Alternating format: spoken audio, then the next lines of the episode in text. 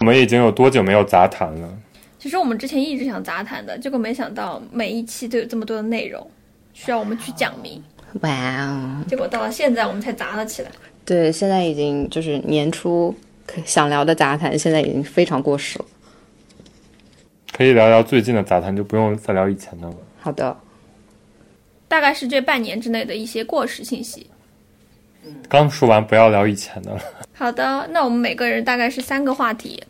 大概是我们每个人就是有几个话题。对，所以就是也可以给大家参考。最近大家都有买我们的笑笑地图吗？买了就可以在东京笑笑哦。笑笑，卖的还蛮好的。对，谢谢超大出家我们的的想支象，以持前觉得可能只有十个人会理我们，没想到最近大家都到东京来笑笑了，很快乐。而且好多人希望面交，结果等他们回去之后还是没有拿到地图。但最近真的就是有那个买地图的朋友，他就在那个叫什么后台跟我讲，我要到东京来了，我想带着笑笑地图。我说哇哦，我说那你就祝你笑笑，无奈的笑笑还是苦笑。快乐的笑开笑心，的笑笑，哦某个就是还没有还没有谈书店，但将来也会在书店卖。在东京的书店会有的，国内不是已经有了吗？如果我们的听众有什么渠道可以帮我们卖地图的话，欢迎联系我们。求求了，联系我们吧。我笑们笑我，们顺序来聊，好的，我们的顺序就是，首先由编号一的人来讲话， Happy slappy. 请 吧。我现在叫唐宁。哎，我我对这个番番号是很满意的。对，你可以先说一下你的选题。说一下选嗯，我上半年看过最喜欢的一部电影《Blue Giant》，然后想推荐一个我已经去看过六次演出的一个模仿平克·弗洛伊德的乐队——原子神母，然后想说说在六本木艺术夜遇到的非常奇怪的一个夜晚。呃，周三说一下，好的，我的三个选题是给最近来东京旅行的大家推荐森美术馆的二十周年纪念展览，到几号？到九月二十多号，好的，会蔓延整个夏天。蔓延这个词用的有点不对，这个展真的非常好看，超乎我想象的好看。然后它这个展的主题是上课，就你走进展览，就等于说你会去上几种课。等一下可以说一说。第二个话题是东京的爵士酒吧，蚊子好多啊。这没个有话题我喜欢。嗯，你确定你去的是正规爵士酒吧吗？ 肯定去的正规的呀。我因为我最近很想现场听一听爵士的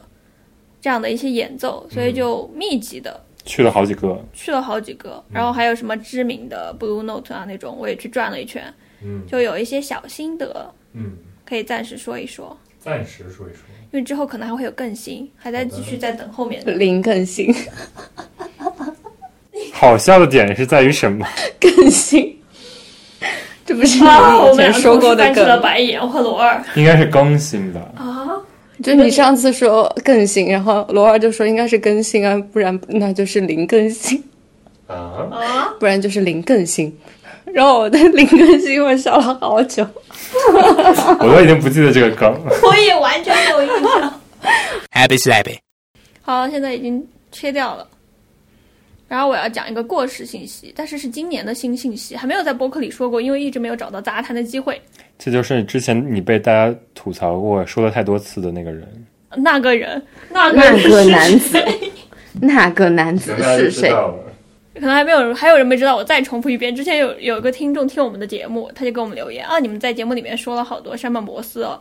但是就是说他是有价值的，因为我大概在三月底的时候，我真的见到山本博斯的真人，跟他一起看了一场敬神的演出，在山水迷蒙之间，并且我很幸运的在解散解散的时候跟他坐到了同一班电车，我还以为他你会跟他握手了吗？我如果我能做到这一点，他可能就不是山本博斯了。他本人是一个相当认真的人，就是你接近他的时候，你就能感觉他身上那种拙。等一下可以详细说一说，好的，很有意思。好的，好的，罗二来讲一讲自己的新鲜事儿。罗讲一讲，新鲜事儿看了《失之愈合》新片儿，真好看。真你的看了？吗？我还没有，就听你推荐我再去白眼儿看。翻过去，我看了，好看吗？还比比上一部好看太多了。但是那个啊，等一下再说吧。他这一部挺商业的，反正是我感觉他周边的联动还做很多。因为跟坂本龙一合作的吗？我看他跟 M Beams 今天还在推初回生产限定黑胶，因为是坂本龙一的那个做的配乐嘛，刚上。然后要榨干坂本龙一的这个商业价值，嗯，所以要出一些限定的东西。好的，好的，那还详细说一说。下一个话题就是去了第四十七，他们最近新出了一个呃神奈川的专辑，就第四十七他们其实一直有在出日本多府道县的这些每个县的一个特辑嘛。嗯。然后神奈川作为东京最近的一个县，就是或者说跟东京关系最紧密的一个县，它竟然才出，然后我就觉得非常讶异。所以它有什么好玩的地方吗？听说有，对，就是比如说，其实这种离你身边最近的这种地方，其实反而可能是最不容易被注意到的地方。对，然后比如说北京周边就有一个地方叫河北，然后河北它最近出了一个口号叫“那么近这么美，周末去河北但我觉得就是这种身边的地方，其实你首先大家不会考量它，因为很难转换心情，以一个旅行的方式去体验它。”。嗯对那它是几时出的千叶？千叶奇遇它都出了，哦，是之前的。但是神奈川其实跟那两个还不太一样。我也觉得，我是觉得就是大家讲的会讲啊，你在千叶呀、或者你住在千叶啊，会有一种嗯本来就比较远的地方，但你不会单独讲神奈川。因为神奈川其实挺近的，它跟东京的铁道它就联系比较紧密嘛。去镰仓玩或者去箱根玩，但你不会说去神奈川玩。对，就是不会说把神奈川当做一个对区域。对，所以可以说一说你发现了什么新的地方。我工作经常会去那边，嗯，所以就是跟这一期就是产生了很多就是说奇妙的相通联嗯的相通的联系，对。然后第三个就是买了一个小东西，特别的又值要，安利了，对，特别值。哎，真的会有人听我们的推荐去买哎，你要谨慎推荐。不是先买的就是我们两个。 你还没有看清楚这个现实 吗？ Happy 因 slappy. 为之前有一个很久远的朋友，最近就真的很神奇，就是有个很久远的朋友，然后他就说啊，我听你们播客，之前你在播客里推荐的印度香，我每天都在用。我说啊，我说那那都是是很早以前推荐的，对，我说但那是罗二推荐的，笑死，纠正。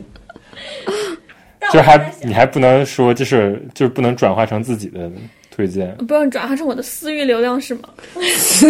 流了，啊、笑死了！不是，我就觉得就是那个香，可能我们就随口一说，就没想到真的，然后然后最近就是我点了一个新的香，嗯，你要吃还是我先说？你先吃吧，你先吃，你先吃。没发现，嗯你说你买的香就是不是一个不是一种香了，就是一个木头，哦，你换你换品种了，对，换品种。然后点完了之后就再也不想点香了，啊，嗯就是想说就是那个 Palo Santo，Palo Santo 就是一个我觉得比室内的就比熏香要自然很多，所以它是放在那里，它不用点燃的是吗？是要点燃，但是它是一根木头，它就是一根木头，它这个木头是一个南美的树的木头，就是翻译过来就叫神圣的木头。嗯，然后你点完了就是会有点那个柴火的味道，但是它是香的，所以就是你们真的要去闻一闻，特别特别好。它一根可以点多久？点大概十几秒它就灭了，它因为它是个木头嘛，它不着火的话它会灭，所以你可以用很久很久。对，就可以用很久很久。你就想闻它的时候，你就点十几秒，对对对，然后它的那个扩香可以扩多久？哦，我有看到这种木头，但我就不太信任它，一直没有买。对，但是我最近就是一个机缘巧合，在一个店里闻到，然后我觉得好好好香啊，就很自然那种香味儿。因为我就是前一阵一直在点什么那个 Apple Take 嘛，然后然呃后那个哎就那个就是有点做作的香味儿， Apothecary 是什么？就是最近日本很火的那个香嘛，那我觉得那个就是我有些时候点了会觉得有点腻，它是有点调出来的香嘛。对，就是你跟别嗯的，而且我也在点别的香嘛，对比就特别明显。我应该给你们带两根儿的，没事，下次试试。多少钱？两千块钱十根儿吧，五根儿。哦挺便宜便宜的对。跟香比起来是很便宜，而且它，因为它就是一个木头嘛，它没有什么， 对。但是你会有一种那种在野外烧火的感觉，同时点香的感觉，就有点像你之前买那个桧木那个碎屑放在家里，但是它要比那个再香一点点，嗯，对。而且它就是你点一会儿它就灭了，它就把那个香扩出来，它就灭了，就是它不像一个香。一点点三十分钟，可能它就是一瞬间，然后整个屋里就香了。因为就是那种烧香的话，它是很干的那种味儿，就是它是一个粉末的味道，但这个是油的味道，它可能介于蜡烛和香之间的一个味道。我下次去体验一下。我之前你就直是接网购吧，现在立刻打开一个。现在吗？我之前就是很烦那种就是调和香的香味，我就到处在找不是那么腻的香。对，我找到的那个就是薰衣堂它出的一个绿色的，有点像，但是我那天拿回去点了之后就觉得哇哦，那个好像那种针叶林，嗯点了就会让你想到针叶林。就我最近还挺喜欢点那个的，可以试一下。可以，叫什么？哦，我买了那个白檀老香，你觉得怎么样？就我那爱个上 Art 了， and Science 那个吧，怎么样？觉得好淡呀。我觉得好甜啊，我不喜欢那个。我换了一个，其实一开始有一点苦的东西，反而让我爱上了。好的，好的。我可以聊一聊柯南最新的动画片，真的是就是一骂吗？一千不是比剧场版还爆，它最近前几天在日日推上延上了，啊，怎么了？因为太好笑了，就比之前的动画加起来还好笑的那种离谱。可能最近大家都没拿工资。啊，不是有有可能是他的那个剧场版那个引起了 CP 粉之间的争端，所以他的那个动画原创剧情就觉得我们要做点什么吸引大家的眼球。就动画和剧场版是两拨人在做。漫画跟动画跟那个剧场版是完基本上不同的人，哦，然后它的动画原创剧情是有几个比较固定的编剧在写，然后呢，就从前几年开始有几个离谱为主的编剧，嗯、就是有一个男的死了，他那个死的时候化着妆，嘴里塞着一只螃蟹，然后又套着一些假发，然后就很离谱，然后最后是发现他被 A 杀了，然后又被 B 杀了，然后被 C 杀了，然后又被 A 再杀了一遍，这之类的那种奇怪的剧情。这个已经不属于推理，可以那个什么。啊，对，完全不属于属于搞笑剧情，跟网球王者也是一样的嘛，大家就很爱看。在宇宙打网球。这不是我的裤子吗？ 对啊，我就穿起来给你看。我就在想，我为什么找不到这样你还有一双鞋在我家，啊？是不是那双 Teva？哦天哪，我找了好久。我一直没有扔它。哦，谢谢你。 Happy slappy. 我的我的第一个话题是东京的爵士酒吧蚊子好多，其实是因为是夏天了，但也，我觉得东京蚊子就不多呀。为什么爵士酒吧蚊子会多呢？可能就大家太热烈了吧，就是蚊子就比较活跃。在黑暗的地方。然后哦，其实是这样子的，那个我我我去的那个被咬的那个酒吧，它是一个在代官山的，在地下的那种，可以听到每天晚上都能听到现场的嗯，爵士音乐演奏的酒吧。它那个酒吧的一个特色点就在于，它你可以点雪茄，烟雾缭绕。对，你可以，你我们后来第二天、第第三次的时候，然后就招待了另外一个朋友一起去，然后那个朋友他就说，他说他第一次抽雪茄就是在这个酒吧，说当时他来的时候，他的那剩下那几个朋友，然后大家就每个人点了一支不同口味的雪茄，你点了吗？没有，我们那天后来才知道这个信息。然后那个酒吧的特色就是它每天晚上都有不同的主题。然后我一开始以为它就是随便谈一谈，结果不知道这些演奏的人都是从哪儿来的民间扫地僧。我就是会有这种感觉。我第一天去的时候，我那个朋友，其实我有个朋友，他就说啊他在他有一个酒吧，要不要一起去？我说好的，去。然后去了之后呢，我就想肯定就是那种随便的一个小的酒吧，进去转一圈就算了。结果我朋友就说，呃，我们俩听了之后就觉得那个演奏很好，但是那天晚上是工作日，那里面就大概只有我们一桌在那里听了一两个小时，所以你可以说是一个小提琴手，然后一个弹得非常好的那种钢琴的弹钢琴的，然后还有一个呃敲鼓的鼓手，然后他们三个就是跟我们一就对着我们演奏了大概两三个小时，对着你们对，三个人，对，然后就导致那个小提琴手后来就认得我们俩的脸了。后来我们后几次去的时候，他看到我们，他会直接用音乐跟你打招呼。用直接用音乐给你打招呼。嗯人太多，他害不了，但他眼神看得出来，他认出你了。然后那个小提琴手后来我们跟他聊天，他是一个罗马尼亚的人，哦，就还不是日本的。不是日本的，有日本的。然后后来对，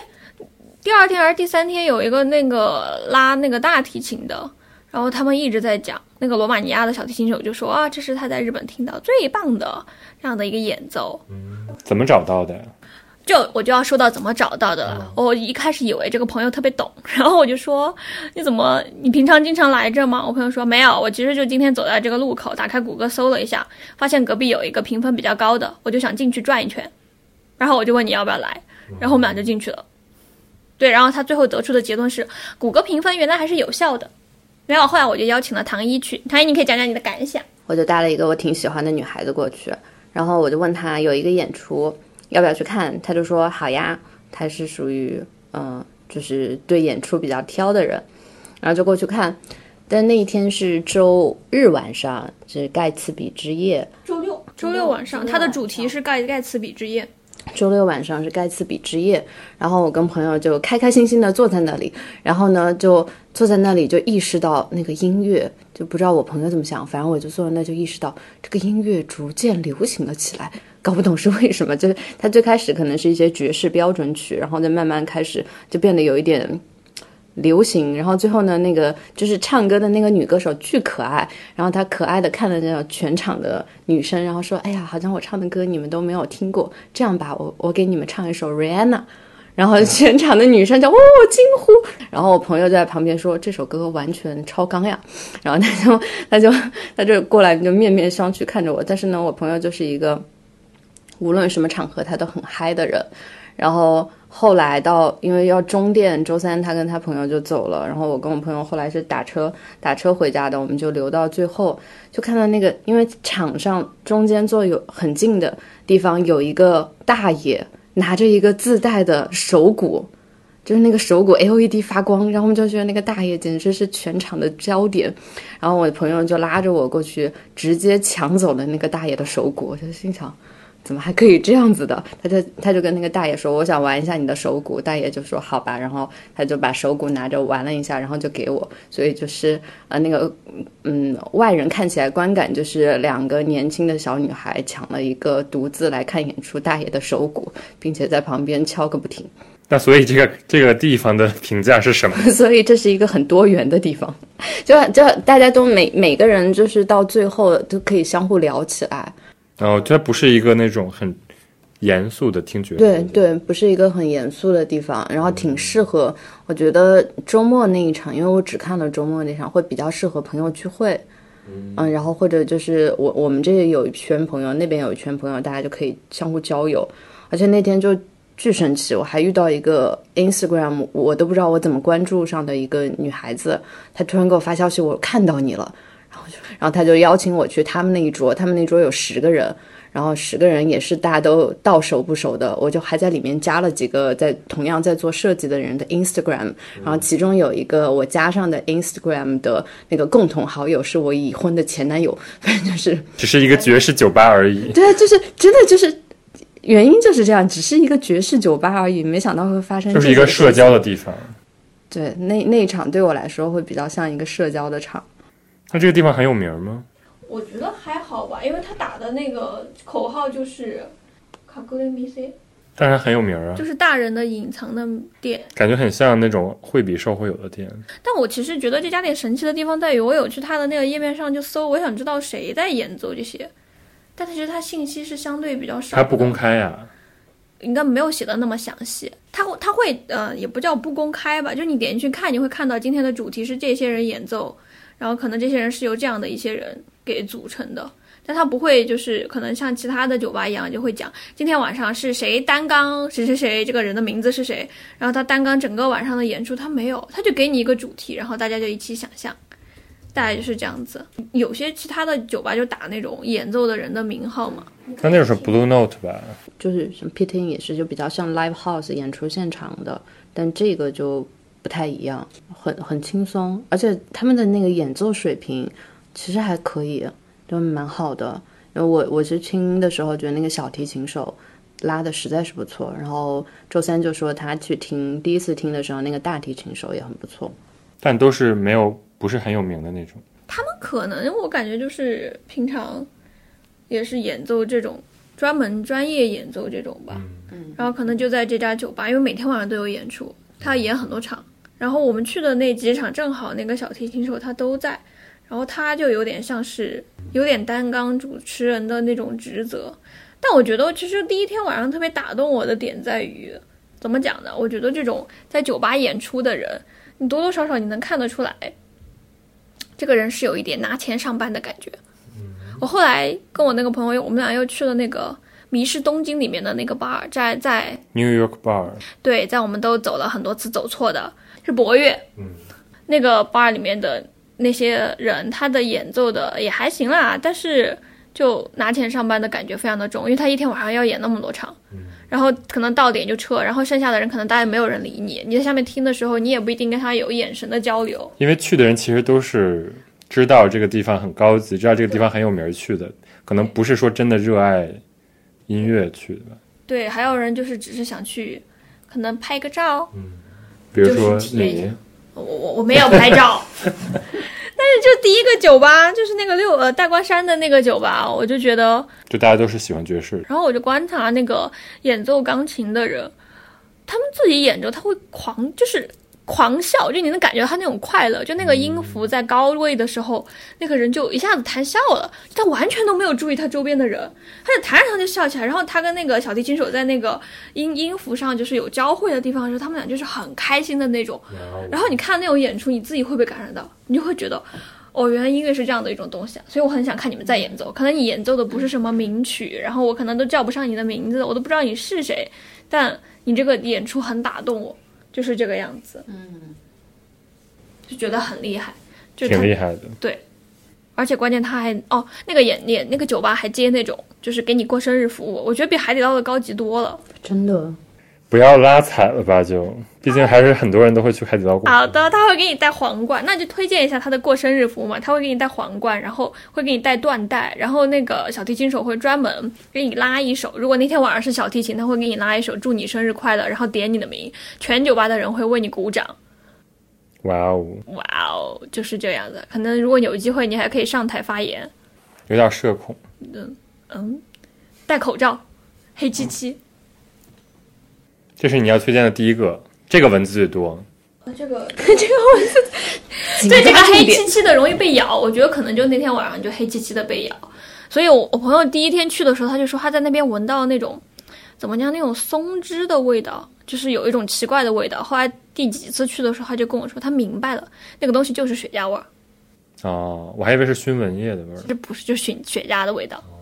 嗯，有人在后面点雪茄，就大家可以去试试。如果你想抽雪茄的话，其他的哦我就去转了转那些什纽么约块就一般是有吧？有个吧，我我跟我朋友的总结就是非常适合商务炫耀，夜景挺好的，就他甚至就是专业到你只要走上去，你想拿出手机，服务员就会走过来，真的呀。就是说啊。你有什么需要我帮你拍的吗？然后外国人都会，不是我们这种外国人，白色的外国人，烛光晚餐的感觉，对，还有就是拍外面星宿的那个大塔的夜夜景，但重点是我家也看得到那个星宿的大塔，那你又是在炫耀了。 我没有炫耀，我就是后来觉得这个景色感觉也不一定非要得在这儿看。再下一个推荐的 Blue Note 还可以啊，哦，我去了那个惠比寿的那个，新开的 Blue Note，对，它是以那个爵士发掘，就是最近这一两年可能在东京比较流行的这种爵士，它也不是演奏那种爵士名家的，嗯，他就是以发掘这种年轻的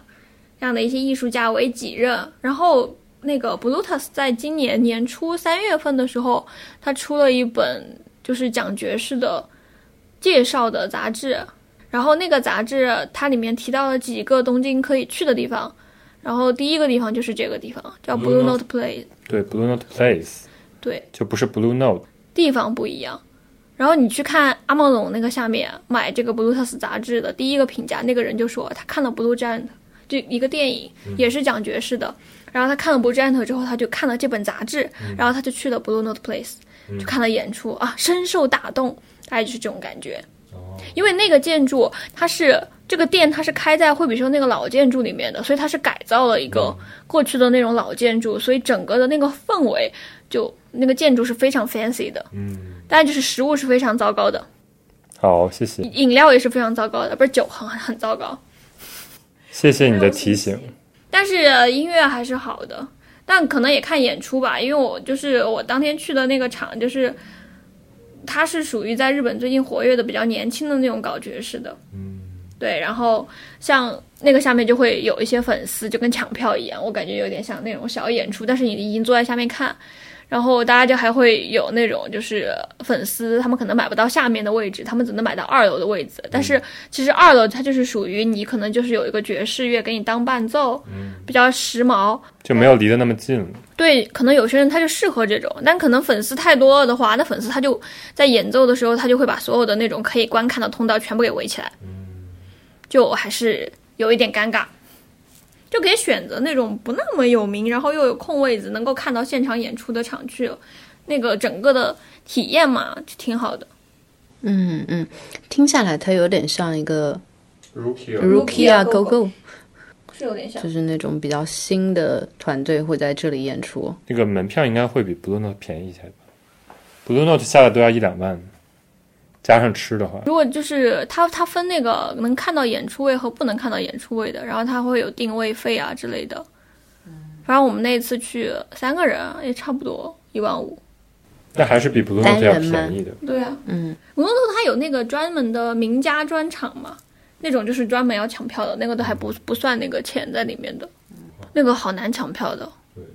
那个就是老粉丝真的比喜较欢多爵爵士，然后有钱的大叔会去的。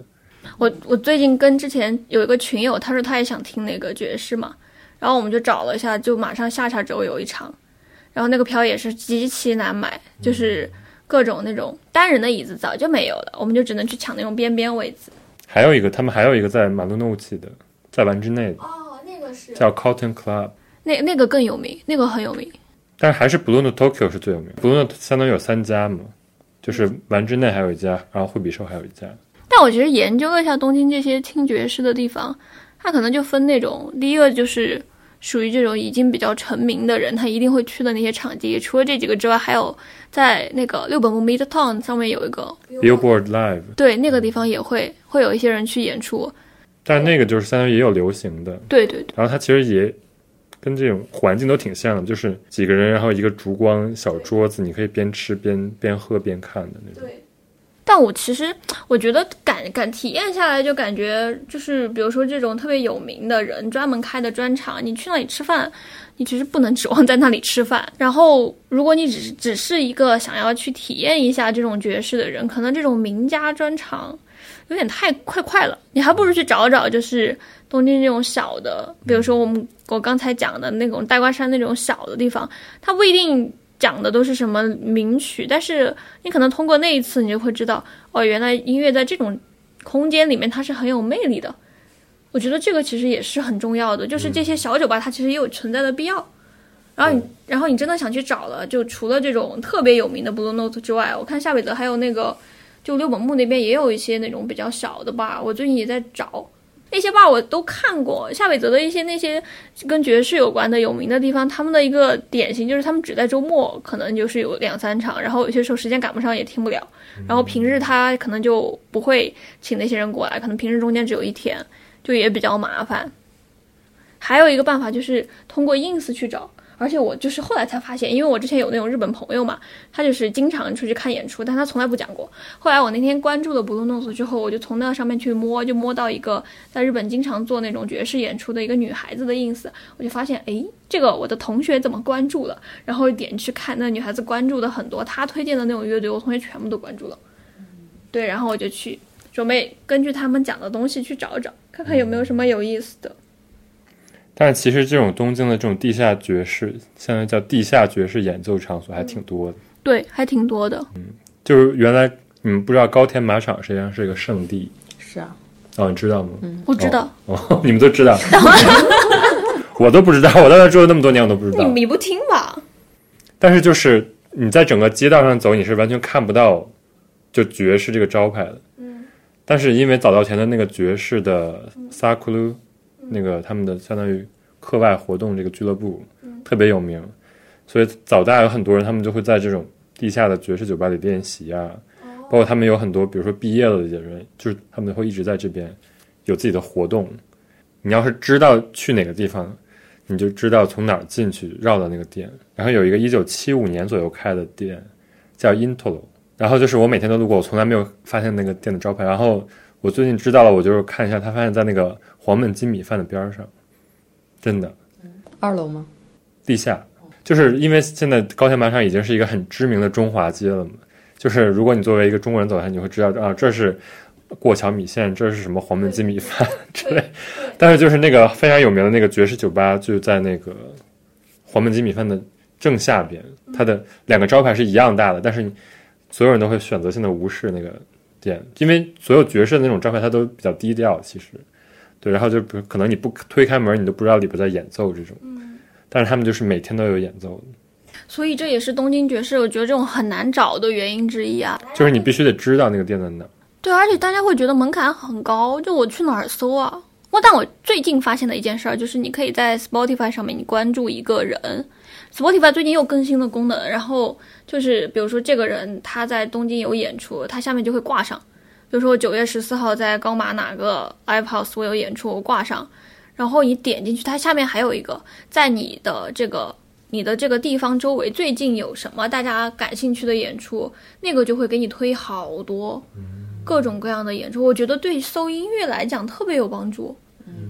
就我刚才就除了爵士之外，我最近在找一些那种现场的演奏会嘛，其实那个更难搜，那个感觉就门槛更高。所以我因为我自己也在学钢琴，所以我就直接去问我就说教钢琴的老师，他我觉得他肯定知道怎么买。结果他去年跟我讲，他说啊，你我知道的这些人买票都是大家加入了某个音乐俱乐部，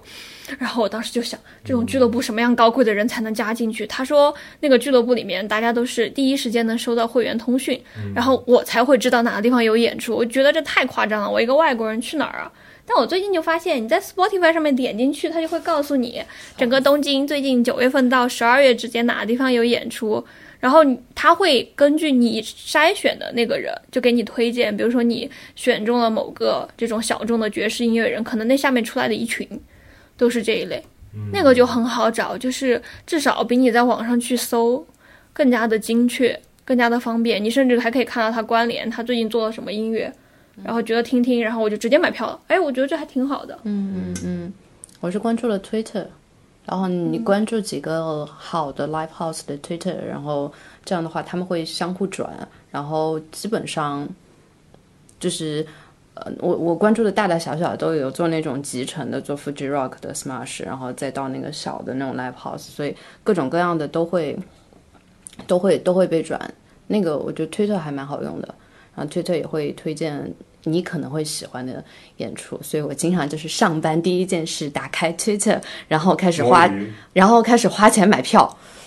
我一我真的我就一周可以买三张票， 就是就是一直在花钱。这个班就是上了跟没上一样。然后我我看演出，我一般有一个，我很之前我刚来东京的时候，我也觉得非常难找嘛，因为要不你关关注票务网站，但票务网站它就会只会推荐一些他觉得有商业价值的，或者说他觉得你喜就是你还得登录你喜欢什么什么什么乐队，你得一个一个登录就还比较麻烦，然后很多 local 的它不在票务网站上卖，你就买不到，然后有一个网站叫 Tokyo Geek Guide（TGG），还挺有名的。对，就是所有任何类型的音乐，包括爵士什么的，全都在 TGG 上。好，就我们俩果然是最先被安利到的人。它有点像豆瓣儿豆瓣儿同城那种感觉，因为 geek 就是那个 live house 的那个就 live 的意思。Tokyo Geek Guide，Geek Guide，它里边真的是所有包括什么佛教音乐也有，什么爵士音乐也有，实验音乐也有，DJ 也有。如果你真的想知道很多大大小小的演出的啊话，这还是最多的。但是这个也很需要你有筛选的功能，因为它真的是什么都有。这个网站就反正我刚来东京的时候，我用的挺多的。这因为但是因为它真的是太多了，所以就是你要使劲儿筛才可以。哎，真的蛮多的。我现在的目标是下个月之内找到一个常去的 live house。给那你这个目标也是挺难的，因为真的那种好的爵士 session，它叫 session club，它真的就是比如说在什么，我我看的有名的就是在什么龟友、葛饰区，对我看到锦溪亭，要不就是在西边什么京堂那边，京堂里你可能，金金堂离我挺近的，金王线下面。但是就是有名的都在那边，你知道吗？嗯，在下面。就其实就是跟你看那个电影也挺像的，因为他们就是刚来东京的话，他们都是要住在一些比较便宜的地方。对，因为作为爵士乐手，可能就是你没有出人头地，你就是非常的穷困潦倒这种感觉，所以就可以聊一下那个电影叫《Blue Giant》。对 Blue Giant，我在看 Blue Giant 之前，我其实从来没有去过 Blue Note。就我刚开始几年前刚开始听爵士的时候，朋友嗯就是阴恻恻的跟我说，我在纽纽约的时候有知道这个，对阴恻恻的时候有知道这个，后来在上海的时候，现在被拉入了上海的 Blue Note 的群，然后这个北京也有这个群就是人很满，我去问一下老板能不能把你拉进去，然后我在想这到底是个什么群，它是好像在全世界都连锁的一个，对，它是呃那个 Blue Note 是全世界连锁嘛，但是它那种微信会员群就相对比较稍微难进一点，然后我就加进去了，但我就发现他们演出真的很贵，我可能自己如果要去看的话，他的演出票就是一万嘛，然后可能他还得点酒，所以我就一直没去过。但是我在看 Blue Giant 那个电影的时候，我就好想去，我想看完电影我就冲进 Blue Note 看演出，我就想马上冲进去看演出，啊，真的。那你去了吗？我然后我就订票啦，就是他没抢到的 票我抢到了， 啊！谢谢你，你在我之前。然后是他那个那个动画片是一个漫画改的，呃，那个漫画。嗯，之前在这种小众漫画圈里面，其实就是一个挺有名的漫画，讲的是一个萨克斯手的天才少年，一路从仙台打拼到东京，然后在嗯、呃 Blue Note 开开了他的演出的这样一个故事。但是就是我看了一个电影，我觉得最扯淡的就是这个故事。对对，它就是一个很典型的套路的这么一个故事。对对对嗯啊，但是呢，我在我在看的中途就是。基本上我，我看的那场，而且它还是一个拍手会，我也看到拍手会，但是没有人拍手。对，就没有人拍手，我就很很崩溃， 但是你看电影的时候拍手确实有点奇怪。是有点奇怪，但的确想啊，大叫一下， 因为他那个那个演出，他就是说我们就没有没有什么电影院上映了，然后还有很多观众反映说想一边看演出一边叫好，所以我们就是一个拍手会的电影现场，然后的确是没有人拍手，不过我倒是大概看到一半，反正就是我没有想要哭，这这个故事非常的普通，但是就是非常的控制不住的一直在掉眼泪，就真的是。呃，年纪大了，看那种为梦想、为梦想努力的，一直在往前冲的人，就感觉到非常的受受到了震撼。嗯然后像罗二说他不喜欢那个三 D 特效，但我是特别喜欢那个动画的三 D 特效，它的那个你整上超过二 D 吗？甚至超过超过二 D。嗯真的呀？哇哦，好吧就是我我一直很喜欢看那种迷幻动画片，就是一个东西突然变形成另外一个东西。 OK，就可能比如说一个玫瑰花突然变成一个什么什么乌龟啊之类的，还有以前的像小飞象中间变变形的那些，还有以前披头士他们也做过，我很喜欢看那种。然后我看过很多二 D 的变形动画。然后这一次那个，嗯，Blue Giant，他是在吹萨克斯的时候，他是完全是要表现出他在演奏音乐的时候那种已经到了迷幻的以真化境的那种效果，所以他用了三 D 的那种视效，就在那个萨克斯，就从萨克斯的那个口里面，然后钻进去，然后就有一些那种类似于呃，就可能类比于《中华小当家》里面你吃到了好吃的东西，然后那种仙境一般的那种迷幻的场景，然后有那个金属的。就是萨克斯是木管乐器，就是那个金属的外外观，它在那里闪的那种噼里啪啦的光，但那个是二 D 的，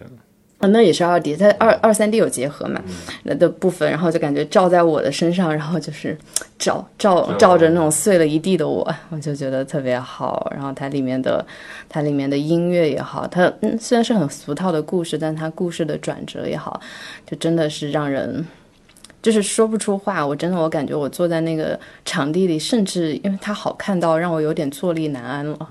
就没有办法在那里再继续坐下去。然后我也是因为看那个动画片才知道了 Blue Note 是那么难进的一个场地，它不是一个随随便便的你刚开始搞爵士的人就可以进去的，你你必须就是呃，灯笼门嘛。对你有两把刷子，然后他的那个负责人还要过来看你的演出。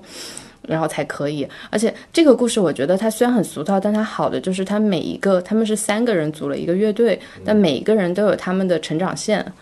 就是主角有他的成长线，然后有一个钢琴天才手，也是他被最开始是以为他是个天才，但最后但中途被那个 Blue Note 的人批的最凶的也是他，就说你这个演出就很套路，没有什么新的东西。然后他又在继续加油，然后又更上一层楼，结果又不小心遇到了一些意外。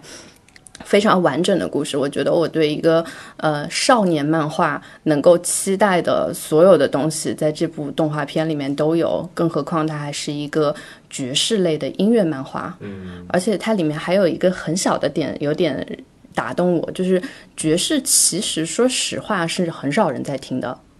因为老实说，在尤其是我一开始听爵士的时候，我觉得它的确不不能算悦耳，它肯定跟我听的什么流行乐啊，甚至别的音乐就是相比，它没有什么悦耳的点。尤其是那个时候一开始我在听的爵士，也是从约翰·科川开始听出来、听起来的，就他吹那个萨克斯，就吹到已经毫无旋律了，他就是在玩一些。这个这个比喻显得我那个音音乐素养非常的低，但是就是有点像，比如说，呃，巴赫在写他的那个什么谱子的时候，他可能是有一些所谓的数学上的一些一些造化。然后，但是我在看那个约翰·科川他的演出的那个谱子的讲解的时候，也是说它是什么一个循环的结构啊，有些数学的什么逻辑在里面。所以你听起来它虽然不悦耳，但它是一个很牛逼的一个曲子，就之类的。所以我我是感觉它的确是有一定门槛的，但它那个嗯、呃动画片里面有一个小点，就是他们最开始演出的时候是到处在发传单，然后有一个上班族。呃，拿到了传单之后，主角问他：“你大概有多少的几率可能会去呢？”然后这上班族就有点扭捏的就说：“大概百分之十吧。”然后这个主角就说：“谢谢，那请你一定要来。”然后后来那个上班族来了之后，就发现啊，原来爵士是这么一个东西，是又激烈然后又热热的一个一个东西。然后后来这个上班族就一直在看爵士了，就是这种有一些小契机，让最开始不了解这个音乐的人开始去接触这个音乐，并且喜欢上。我觉得这一点就还蛮打动我的，所以我也因为这个电影，嗯，又开始重拾了一些对之前听爵士的就很开心的时候的那些那些回忆，然后就特别想去 Blue Note 认认真真的多花点钱听一场演出。啊，你这个跟我的契机是一样的，但我也不是看这个电影，就是我最近意识到，听这种音乐有些时候是需要在空间当中进行的。我以前就有，我以前听过爵士，但是没有任何的兴趣， 说实话。然后之前我去年就是有个朋友，他就很喜欢听爵士，呃，他当时还给我推荐了就是那种什么爵士大师的那种纪录片，希望他不要听到这段，就是对，然后我都看了，我觉得嗯，非常的 AI，然后呢，非常的厉害，这个人弹的真好，你讲的这些我都听过，所以呢，就是没有之后了。但是我真的就是因为跟那个朋友去酒吧，然后听到那种声的演奏，拿马诺演奏，生的演奏，就是现场演奏，在那个瞬间你就意识到，哦，这种音乐它得在这个空间当中听，然后它散发出来的那种感觉吧，跟你通过只是在电脑上点开我的音乐播放软件，然后在家里倒一杯水，就是甚至你只是把它当做一个背景音乐，那种感觉是不一样的。就是你你可能得通过这个，然后你才能了解到这个音乐哦，它在这个瞬间产生的这样的一个魅力，我可能得有这样一个契机，所以我才会想要去找一些现场的这样的一些酒吧，如果能听的话，感觉能够多了解一点。然后同时，我现在仍然觉得像爵士这种，你就得在现场听，所以如果没有这样的一个契机的话，我可能也不会。就是去找这些酒吧，就像你刚才讲，我觉得一个人不喜欢特别正常，因为他没有感受到这个东西的魅力，他可能正好在这个空间当中感受到这个魅力就可以去了。然后，但我正正好今天来录音之前，我去上课，上钢琴课。然后我钢琴老师他在跟我聊，他就说你要你要怎么样呢？你要去你要真的想知道，就是你可以一直听一个作曲家的东西，但是你要你得知道他在每一个空间中间表现出来的形态是什么样的。比如说，有些会在音乐厅里面演奏，但是在音乐厅之外也有很多演奏的地方。他可能在舞台上，可能在别的这样的一个空间下，他他说你真的想要了解他的话，你去了解他在每一个空间当中出现的形态，这件事情都是非常重要的。所以他非常推荐我不要只在音乐厅当中去听同样的一首曲子。要去别的地方去听，我觉得跟这个其实你刚刚说那上班族那东西就挺像的，少买两张音乐厅的票，可以换很多张 live house 的票。但也不一定啊。你你去一趟 live house，你再点个酒，啊，去 Blue Note 那种地方，Blue Note 一一一张就多少钱？你自己看。对啊，巨贵。 但就是声放送也没有说按贵和便宜分，那那肯定的。而且我刚才看那个 Blue，嗯它只是环境的问题，我觉得。那环境是吗？嗯，但是反正我就是，就说回这个电影啊，我觉得这个电影就是首先它就是就有点把爵士音乐刻板印象化，就是你如果把它放到这么一个故事里，它就会显得没有那么特别了，嗯就不像你、就是你刚才说，比如说它可以怎么着迷幻的表示，但是它就是本来就已经有自己的那个魅力，但是就是你一定要强行把它身上安很多励志的故事，我是觉得就没有必要。嗯嗯，他就是讲了一个从东北来的练萨克斯的一个小孩儿嘛，十八岁来，然后他们其实就花了一年就进了 Blue Note，然后我就觉得这个故事首先就觉得，那你把这一个神话放在这儿，那爵士那么多人他其实都是练了十年以上才那个的，然后他最后一定要是加一个车祸，就什么这个人哦，临上场前一天。然后出了车祸，但是他强行要扶着墙来到这个现场，然后要给大家演奏一场，让大家惊掉了下巴，然后为他献上了最好的鼓掌。我就觉得爵士它实际上本来不是那么一个东西，爵士它就是一个，因为它其实很多是要叫什么即兴的一个东西，所以这个东西可能跟一般的乐器还不一样，就是你没有那么十年八年功力，你是没有办法即兴的。包括他这个这个动画片里他说那个鼓手，是他真的是从零开始练了一年，上了 Blue Note，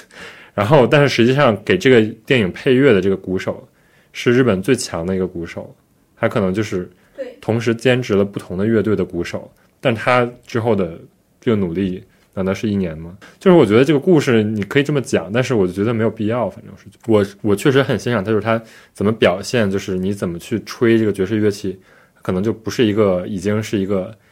用电影能展现出来一个东西，它就是需要一些抽象的画面。但是它里边就是有一些，就是真的是五毛钱特效，就一看，我觉得不是为了展现迷幻，就它就是没有钱，因为这是一个低制作的一个动画片嘛，所以就是它就是有一些非常机械式的、木头式的那种三 D 动画，我就觉得给这个动画片减分不少。但是很明显，它就是因为有这个三 D 的动画，它就可以少花很多这种二 D 的人力去做这件事儿。反正我是觉得就是有很多没有必要的点，但是它明显就是又想吸引一部分就是可能热血漫画的这种受众。我觉得如果你讲一个音乐的一个漫画，如果你又没有音乐，那这个漫画是怎么成立的，我也不是很懂。嗯，对对对， 会有一些小知识，但因为你是把它当做一个电影来看，一个音乐电影，但是它因为它是漫画改编的嘛，它漫画其实是一个少年漫画。当然，你把它当做一个少年漫画去看的话，对，啊就跟跟看网球王子一样嘛，就是说不是已经看网球了，这个人可以使出什么绝技打网球，但是那这个真的跟网球还是一个东西吗？这个意思吗？就是那你什么一年可以练进 Blue Note 的话，你是给很多人以一种梦想，但是就是我是觉得爵士反而不太适合这么一个讲法，可能 就是比如说同样讲就是吹爵士，然后那个皮克斯不是有一个吗？叫 Soul 的，哦，那个是爵士的呀。那个人他他是一个讲爵士钢琴手的，但是他讲的是这个爵士钢琴手死后发现，就是其实很多人，比如说你在打篮球或者你在演奏一种乐器时，你会进入一种纵，然后这个纵是连接生和死的一个一个桥，然后他就死了之后，他想通过这个纵再回到自己的身体里，就是大概这么一个故事。但是我是觉得他就比较巧妙，是是他会把他在演奏这个钢琴的时候，他进入那个纵那个空间给动画化了嘛。我是觉得就是那你比如说，对于很多就是小孩儿，他可能不知道爵士音乐是一个什么样的东西，但他可以通过这个这个讲法就知道。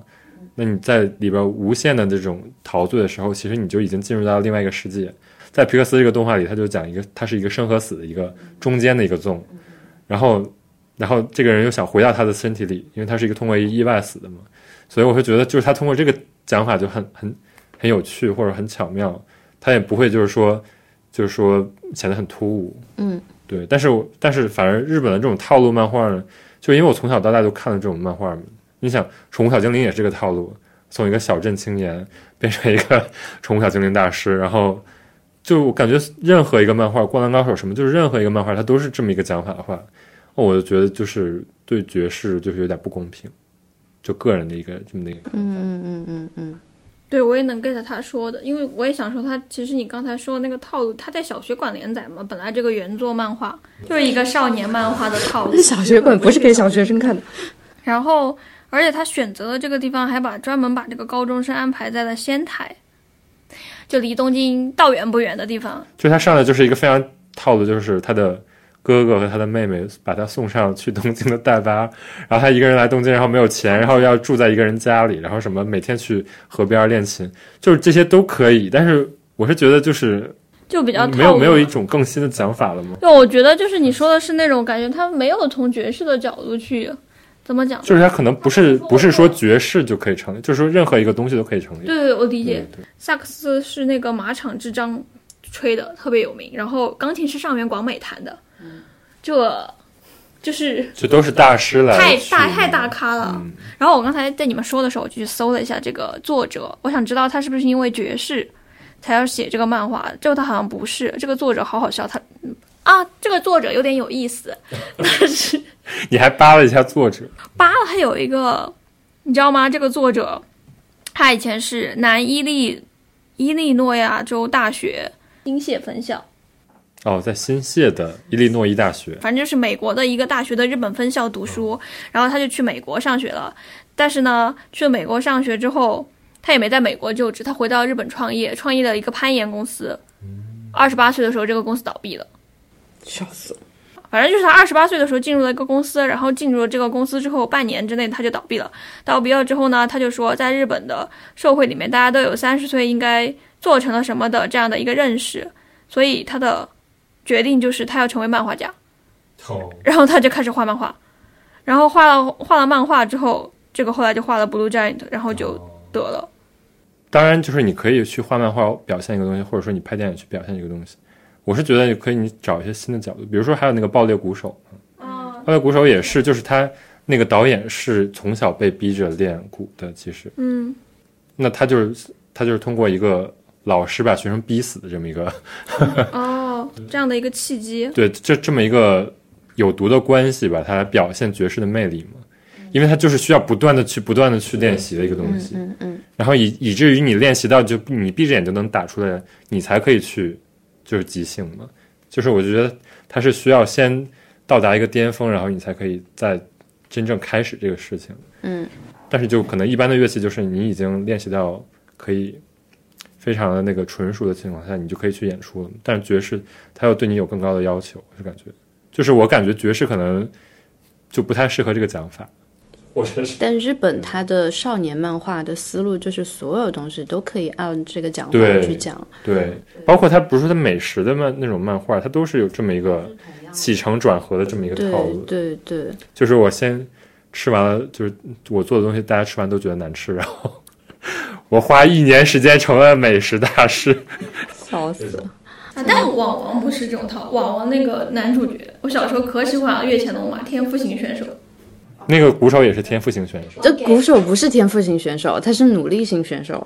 但是他一年就进了 Blue Note 啊呀、他就是被别人带的嘛。因为他们他们那个团队另外两个都是天才，他有一股就是你你不是练了十年的人，你去接触这个东西，你会有一股很拙的劲儿，然后那个很拙的劲儿刚好搭在他们那个团队里面是合适的，我是这么理解的，所以他的剧情线，但是呢，这的确是一个非常非常一般的老土的少年故事、少年漫画的故事，所以我也会在想，我为什么就是因为我我是比较不喜欢看这种套路型故事的，我也会在想，我为什么会在那个电影院里面，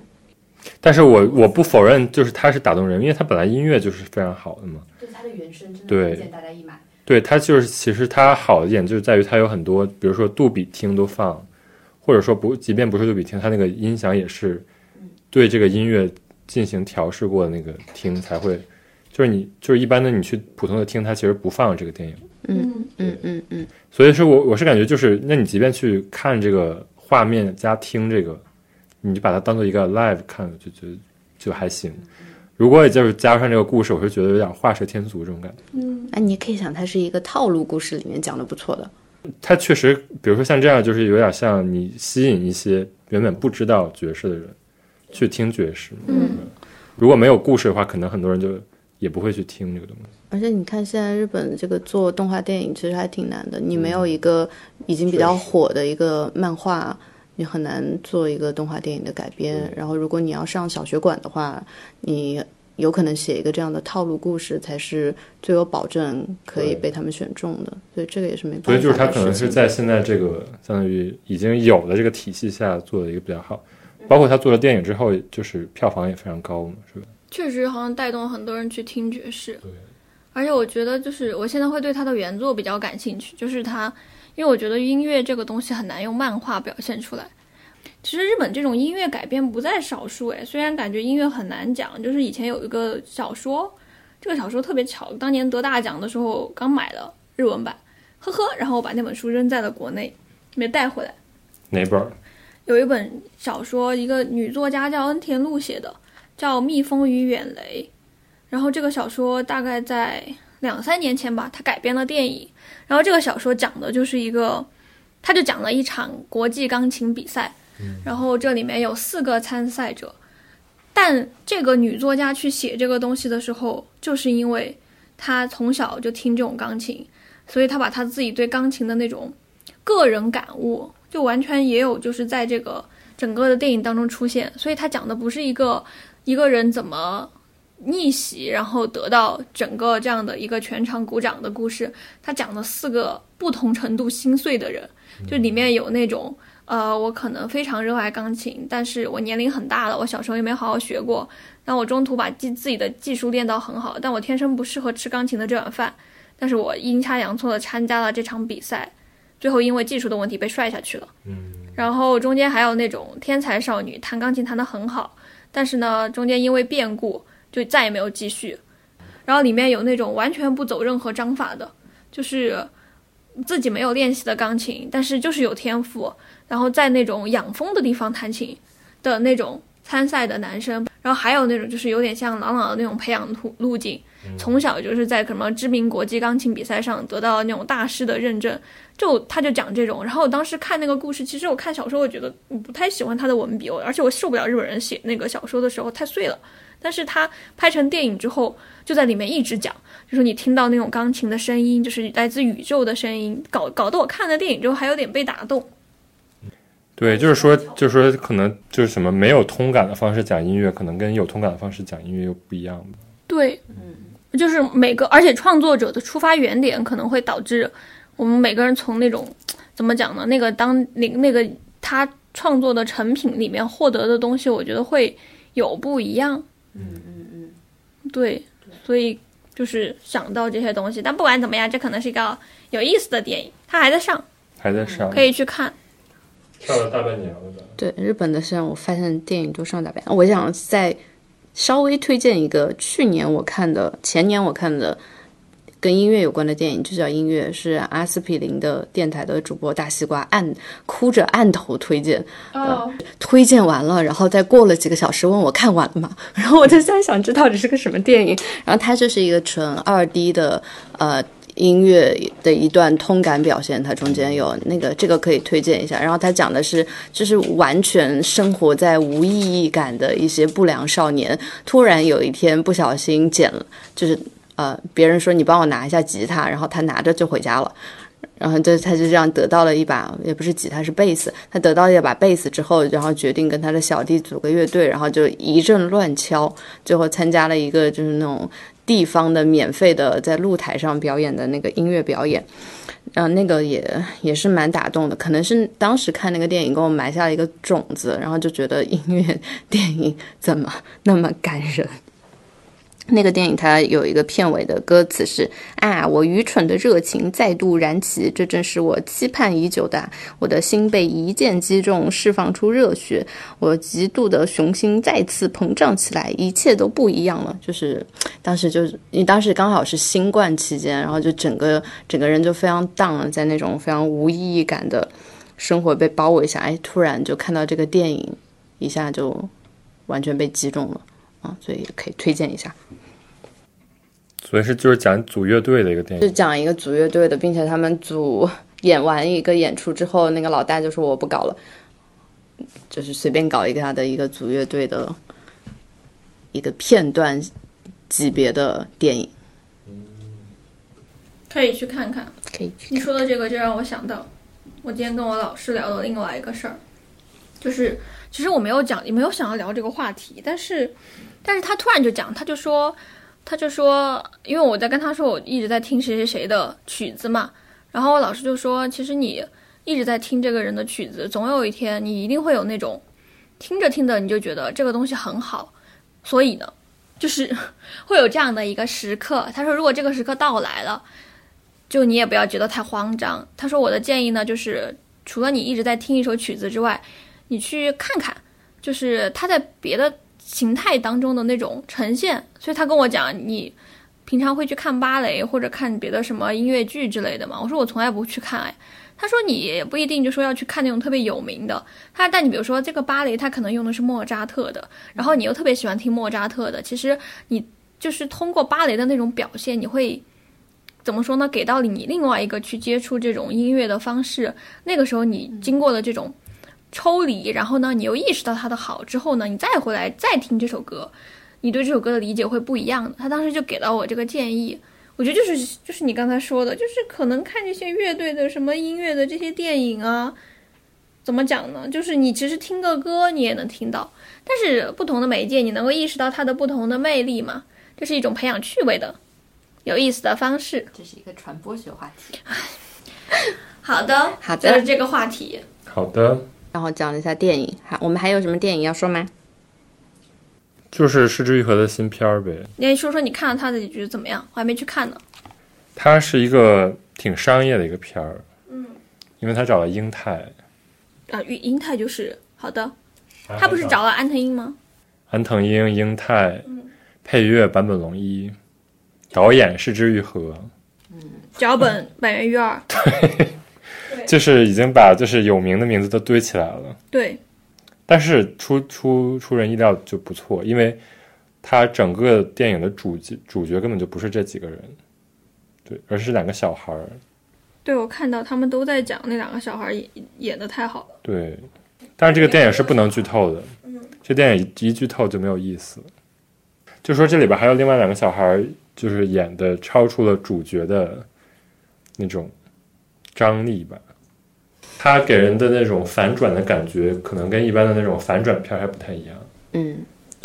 所以它不是一个单纯的悬疑片。它前它分三个部分，它前两个部分就是让人觉得越来越悬疑，嗯，后来发现不是一个悬疑的故事。对，它是有点罗生门的故事，就从对这你个们人视角视角、跟那个人视角和当事人视角，然后讲了三个三个不完全同不同气质的故事，最后拼在了一起。最后你观众可以把它们拼在一起。所以你们是比较喜欢他的故事情节。我是觉得它的故事情节就是已经很上线了，就是板垣瑞二拿到了这个银棕榈，我觉得这是板垣瑞二适合写的故事。但是板垣瑞二以前不写这种故事，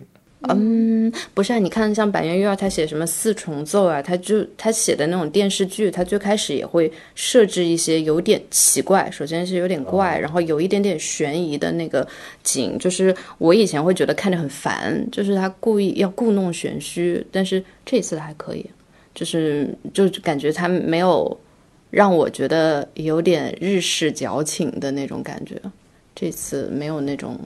感他觉，这次也是有日式矫情的也是有一点啊。那《失之愈合》，你们以前对他什么影响？啊，这么深刻的问题。随便说说吧。就是你比如说这次你觉得哇，《失之愈合》它延续了他以往一如既往的厉害的风格，有吗？这次他也，就是挺纪录片儿的，这次还是挺纪录片的。嗯也不是纪录片儿，它就是平铺直叙事，而是但是是因为编剧本身比较巧妙，嗯，所以他的拍他就按照那个节奏拍出来就挺巧妙，但他拍的手法是比较平铺直叙式。这个片子在我呃朋友圈动态的朋友圈里面，好多人好评，还有人去看那种映后的导演访谈。但是就是集大成之作，包括音乐也起得非常好。对我今天还看到那个 Beams 的那个唱片店嗯在发行，呃、不是就讲怪物的那个原声带发行的嗯是黑胶，然后是初回限定。因为你听这个名字“怪物”，就觉得是一个汉江怪物这种怪物的怪物，对啊，它海报还挺可怕的。对。但实际上就是跟怪物好像也没有太大关系。还是看到好几个人哭了的，嗯所以我还没有时间去看，就是不想晚上去看。啊，这跟晚上没有什么关不系，是悬疑片吗？我害怕。不悬疑，不悬疑，好的，不能剧透啊，不能再继续说，不能，再说就了。 你看之前不要搜那个剧透，甚至你不要搜他的获奖记录，他的获奖记录都把他给暴露了。好的，但是我觉得这一部就是安藤英演的有点一般，是因为剧情的概括，它我的觉得他有点太用力了， 但也很好看啊。 颜粉就没有必要了。是不是为了在前两趴的时候营造那种悬疑感？我觉得最开始看安藤英也好，然后看他们那个学校老师也好，就一个个都是好可怕呀！啊、是是是，那确实，就是包括那个校长也好，就感觉是一副就是我把你女儿强奸了那种感觉。那我去看了之后，我们可以到时候再下下次，不聊了不聊了，就这样， 一聊就剧透了。那一年之后再聊。那个时候大家总会看过没。有一年之后也有人没看过，在国内不上映啊。哦所以我这个真的不能剧透，这个是完全完全不能剧透的。这个片儿， 这个片儿，我甚至觉得如果我被剧透，我会很生气。就是这个怪物的制片人是川村元气，这个人很厉害。哦，这个你就知道，是的，什么片？你的名字，新海诚的好多都是他制片的，应该是。等一下，我确定一下啊。但这这话不个能片儿乱真说的是日本的那种集大成了，就是演员也集大成了，包括小孩儿也是集大成，就是这两个小孩儿也挺是集集大大成，成。然后音乐也集大成了，包括整个发生的场景也是在长野嘛，所以怎么着，他是要冲奥斯卡的吗？他不是已经冲完金棕榈了吗？好的，一个集大成之作，一个集大成之作，是之愈合从此开始要走下坡路了。这话笑啊死了！我可不爱听。因为我是觉得他在这部片之前都是有一个局限性的， 他现在突破了自己，包括他的上一部片儿，实际上就是完全的那个《小偷家族》的再版，是吗？是的，他上一部片那个《尖客》，嗯，应该是剑客，就是感觉是在韩国拍翻拍的一个小偷家族。我当时对坐在电影我院傻就非常生气，不要生气了，给大家一些在自己的人生旅途上摔倒的机会。所以他就是在人生的旅途上摔倒，并且在地上坐了一下，然后拍了怪兽怪物，怪物，对不起。然后他突破了自己，他要开始走下坡路了。但是还是他在日本知名度其实也没有特别高，我感觉。没有那么多人看吧，其实日本有人看电影吗？好，下一个话题，这个话题就这样吧，笑死！电影过了之后，然后呢？下一个话题是什么？美术 馆，请大家打开四美术馆的 page，我要开始大说特说了。不用吧，不用大说特说了，那你已经随便已经录了一个多小时了，你就随便说一说。对呀、我就觉得怎么会这样呢？嗯就我要说一下森美术馆这个给大家推荐的二十周年纪念展，它其实不是回顾展，不是回顾展，嗯，它是纪念展。。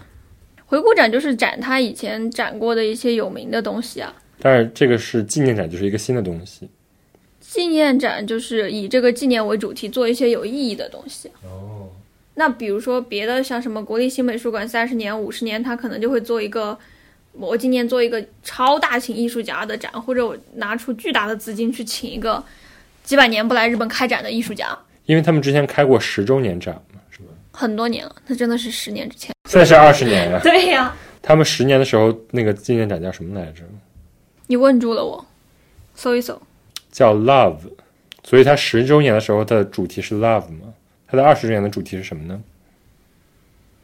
二十年的主题就是瓦鲁多库拉斯杜姆，世界的世界的学校，教室。然后这个副标题是“跟大家懂 n 国国语算术理科社会，现代艺术的国语算术理科社会。就是这个也太抽象了吧？对，所以我之前大概，因为它这个展其实四月份就开始展了，我早就知道就是森美术馆在搞一个新展，但是就是看着一点儿也没有吸引力。一点都不想去。然后那天我的那个朋友，我们俩一起在国立新看了展之后，我们俩就说还有时间，要不要去一下森美术馆？然后我就打开那个页面，我朋友说这个展是什么？感觉没有任何的意义。对啊，进去三秒钟他就打脸了，他就拿上手机，他说怎么会有这么好的展？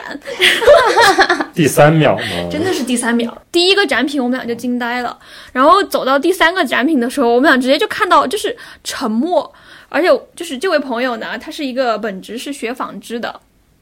然后呢，进去之后他就跟我说：“怎么会有这么 fancy 的东西？嗯拿这个手机狂拍，就是这样的感觉，就是这种感觉，就是你被震惊了。你看到这个标题，你就会想，看起来这个展特别的无聊。而且他这个展的介绍，他说的是，就是他会出一些森美术馆自己本来就有的藏品，所以你就会觉得啊，炒冷就是饭以。前的那些展品再拿出来，画了个主题，这种感觉。对，我就会觉得那你就是炒冷饭啊，结果没有，它就每一个展品它真的就是拉了一条线，就你知道它这里不是可以浅浅的剧透一下，它不是分了就是四个什么国语、算术、理科、社会嘛？它是分了八个特定的学科，我看。对，就是分成这些学科，等于说你来看这个展，就是你去上一堂课，那你想上课多无聊啊！你讲的这些东西我还不喜欢，但是他进去之后，他真的就是。从艺术的方式去解释这些课，比如说国语是他的第一趴。其实你进到这个展第一步，你就会看到他墙上贴的为什么他要去讲这个国语的部分。然后呃，我当时还拍了这个，我可以说一下，让我搜一搜。我看他说的是，他想摆脱美术工艺这种学科的框架，用这八个就是角度去解释艺术。对，甚至不是美术工艺了，就是其实大家会觉得艺艺术跟人怎么讲呢？它是有距离的。再怎么想，你也会觉得做艺术品这种东西，它跟你是有距离的。而且其实很多艺术家做的东西，你真的不一定看得懂。然后很多人大家其实不敢去，也是不好意思讲这种话吧。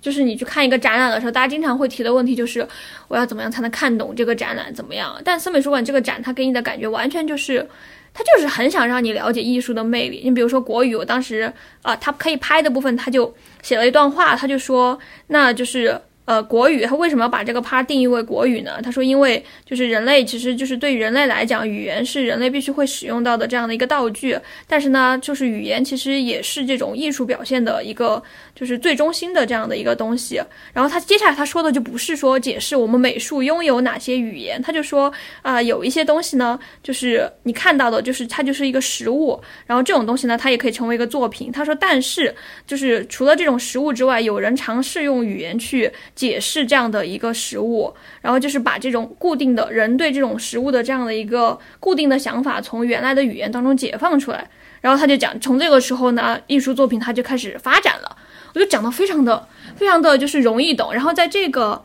这个说明的旁边，它的第一个展品是摆了一个铲子，然后那个铲子的隔壁呢是给铲子拍了张照片。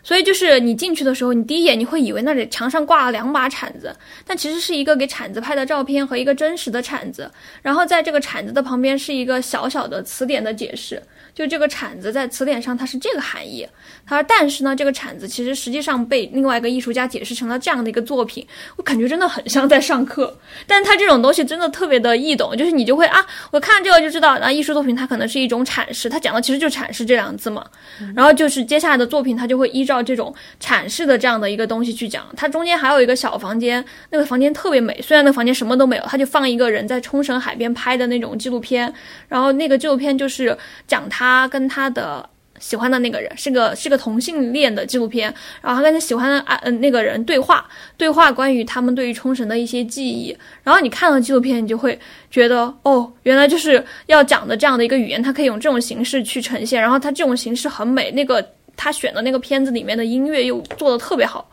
就这样的每一个展品累积下来，到后面就他那个展品里面还有很多厉害的，比如说像什么山本摩斯的某一个非常厉害的数学模型的作品，然后还有他最喜欢放的什么宫岛达男的那些，就是那些厉害的艺术家作品都有。但其实到那一趴的时候，你都不会觉得我一定是为了看山姆博斯而来的了，就他前面的每一个那些小的人都特别的，就是有他选择的这样的一个，让你感觉到他选择的一个意义。 它就是一个很强的策展呗。对，那个策展好像是他们现在新馆长片冈真实领头的，就很厉害，就很用心，所以看下来之后就觉得，哦，原来二十周年做成这个样子，嗯，就真的很好看。那个铲子是谁做的？一产和三产，科苏斯，嗯，找到了。一九六五，但好好笑，他为什么选了一个科苏斯的？因为科苏斯他做过好几套这个作品，他最有名的是一把跟三把椅子。它可能太大了，放不进去。们选椅子选了个铲子，你可能就是，我觉得因为那个进口其实挺小的，可能放不下去，而且会比较喧宾夺主吧。嗯，有意思。然后还他，因为我看他这个展览还介绍，就森美术馆一直不是标榜自己是什么亚洲的那种艺术的代表嘛，然后他之前也会做一些东南亚艺术家的展览嘛，他这次就是也有选那种东南亚艺术家的展览，它整个去全是亚洲的，是吧？对，是亚洲的，它中间还有很多就是中国的那种艺术家的那种作品，就挑一个放在那儿，就他真的有表示他在关注嘛。然后就他东南亚那些，我以前经常觉得他以前做过那种难民主题的展览，就有些时候这种主题就会太怎么讲呢？有些有些做作，对，就很担心他做的做作。但他这次选的那几个东南亚的，就是有选那些东南亚人做纺织的作品，然后那个纺织的作品也做的挺妙的，就你进去一面墙，你会发现那个纺织的布上全都是椅子，然后你就会觉得呵呵，不就是个纺织吗？但是我那个学纺织的朋友他就会说啊，这个这个东西真的织得很好，然后他就会说他们纺织那边本来探讨的观点就是 AI 早就可以怎么说呢，机器早就可以织布了，那你人在织这种东西没有任何的意义，所以你一定得给它赋予意义。然后我们就去看那个作品的意义是什么，那个作品的意义就是那个作家想探讨什么。是说是东南亚这些人，他们以前开始织布的时候都只会自己织，就是所以他织出来的图案都是什么他们那个地区才会有的那种景观，但是因为现代化的侵入之后，他们就会有就是什么椅子啊之类的，但可能那些东西又很昂贵，他又织不出来。但是就是这种昂贵的东西，现在在他收集到的那些布上面就会反映出来，然后他就把这些东西看作是什么现代化的这样的一个反应，然后你就说哦，写的真好，就是这阐释真好，他不是在乱搞，就每一个都挺那个，就每一个都有值得看的价值，所以我觉得森美术馆这次就是把他的眼界和他的逻辑结合的比较好，对，因为他的眼界就是关注固定的一个群体、嗯或者固定一个地域，嗯，然后他想从这里边抽出，但是他又想用一个逻辑把他们串起来，对，因为你不能说啊，我们都是亚洲的，那我们就把亚洲的做一个，对，但有嗯我觉得有美术馆这么做，对啊，就是，嗯可能他这次就是还是用了一个比较巧，然后他又不是一种很学术或者很嗯刻板印象的那种，对，还有还有最后一趴，其实你到你们到时候真的可以去看，他在最后一趴他做了一个，就是以前森美术馆，它其实周边区出来之后，不是三个空间就免费的嘛？其实那三个空间已经走出了它的展览区了，但这次那三个展览区也是进入它这个展览当中的，它最后一个展览就展示东京，然后它的那个东京的视角就是。东京其实是一个什么奥运会的这种地方，然后也是一个游客的地方。但是如果你从纷争的角度来看东京，你去游览东京就会不一样。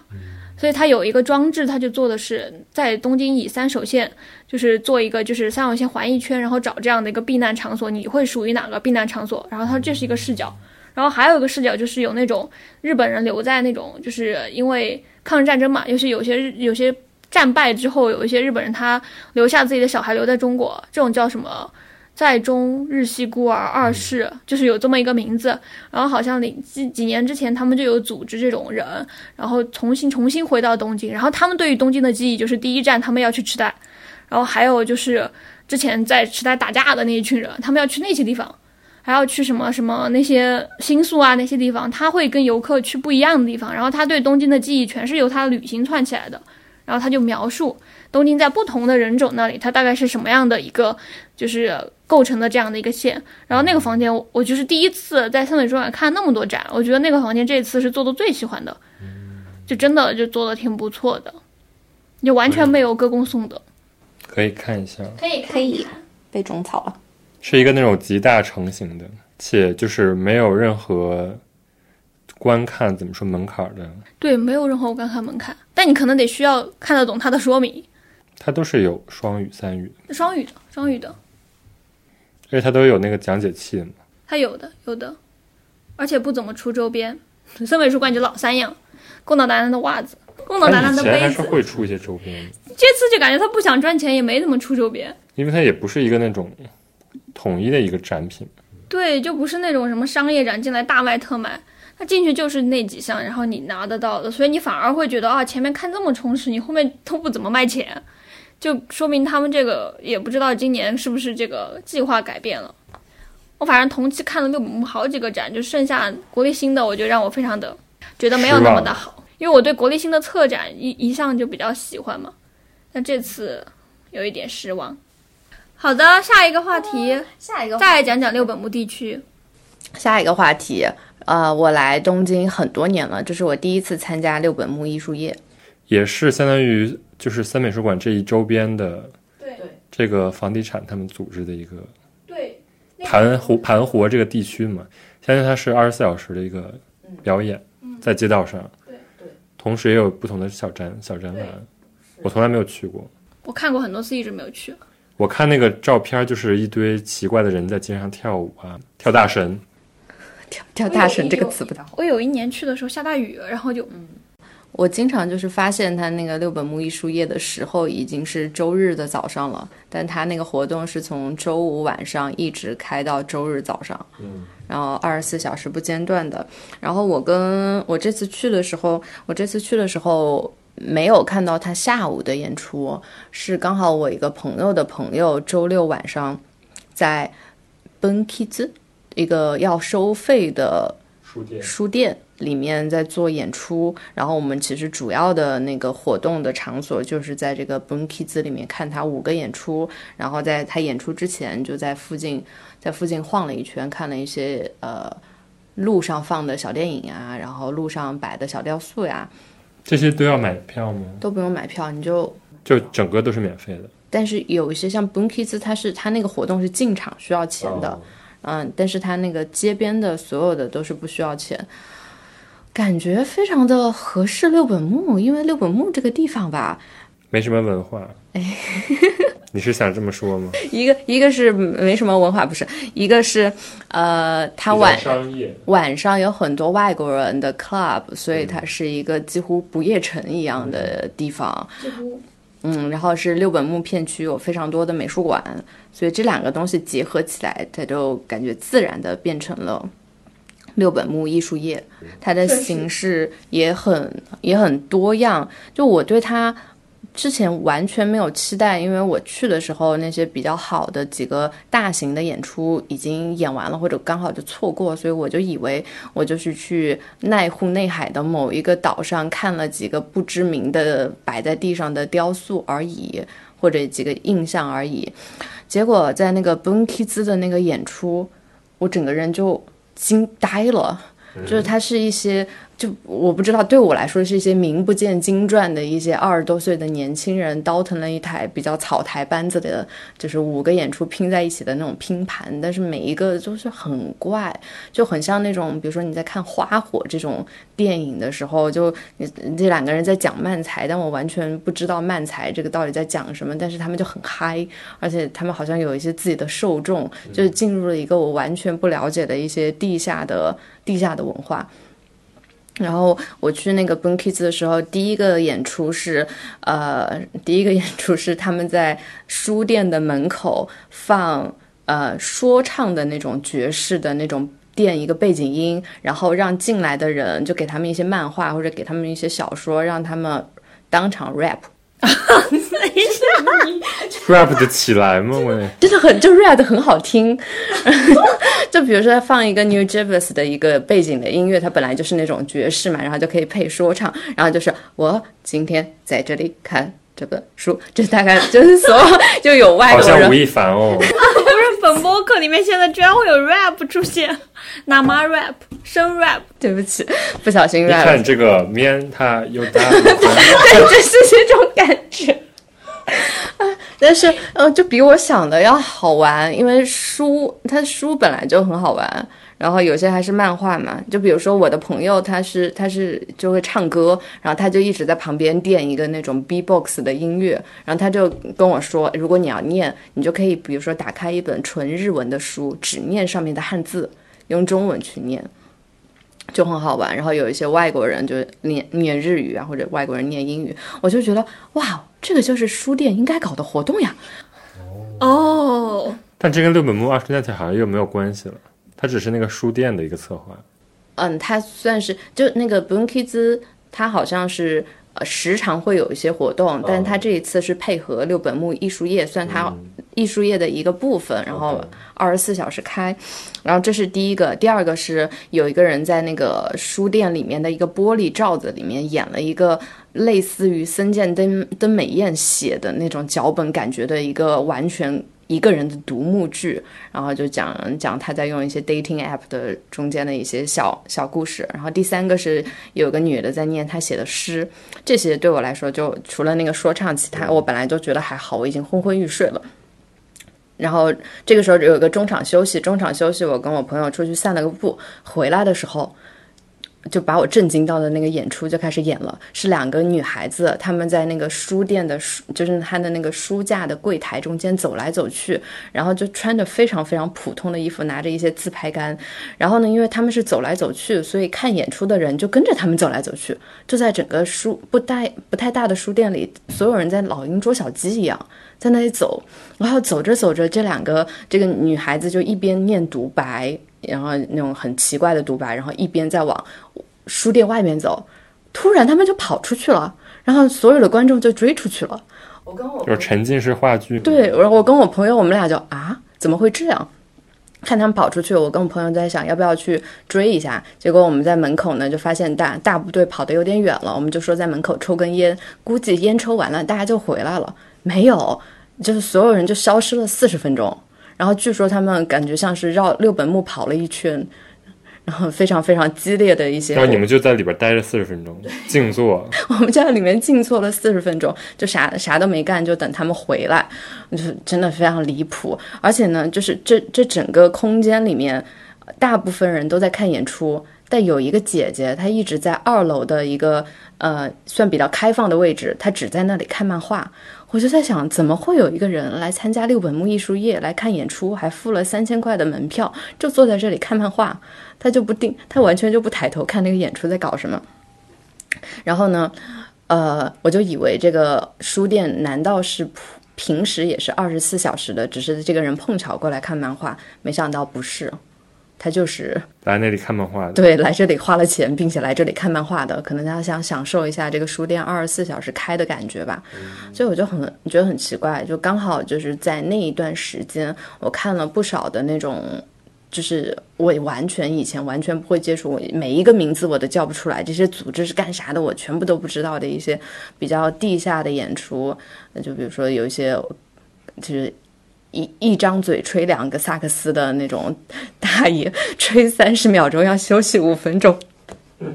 之类的，然后或者是穿着那种非常。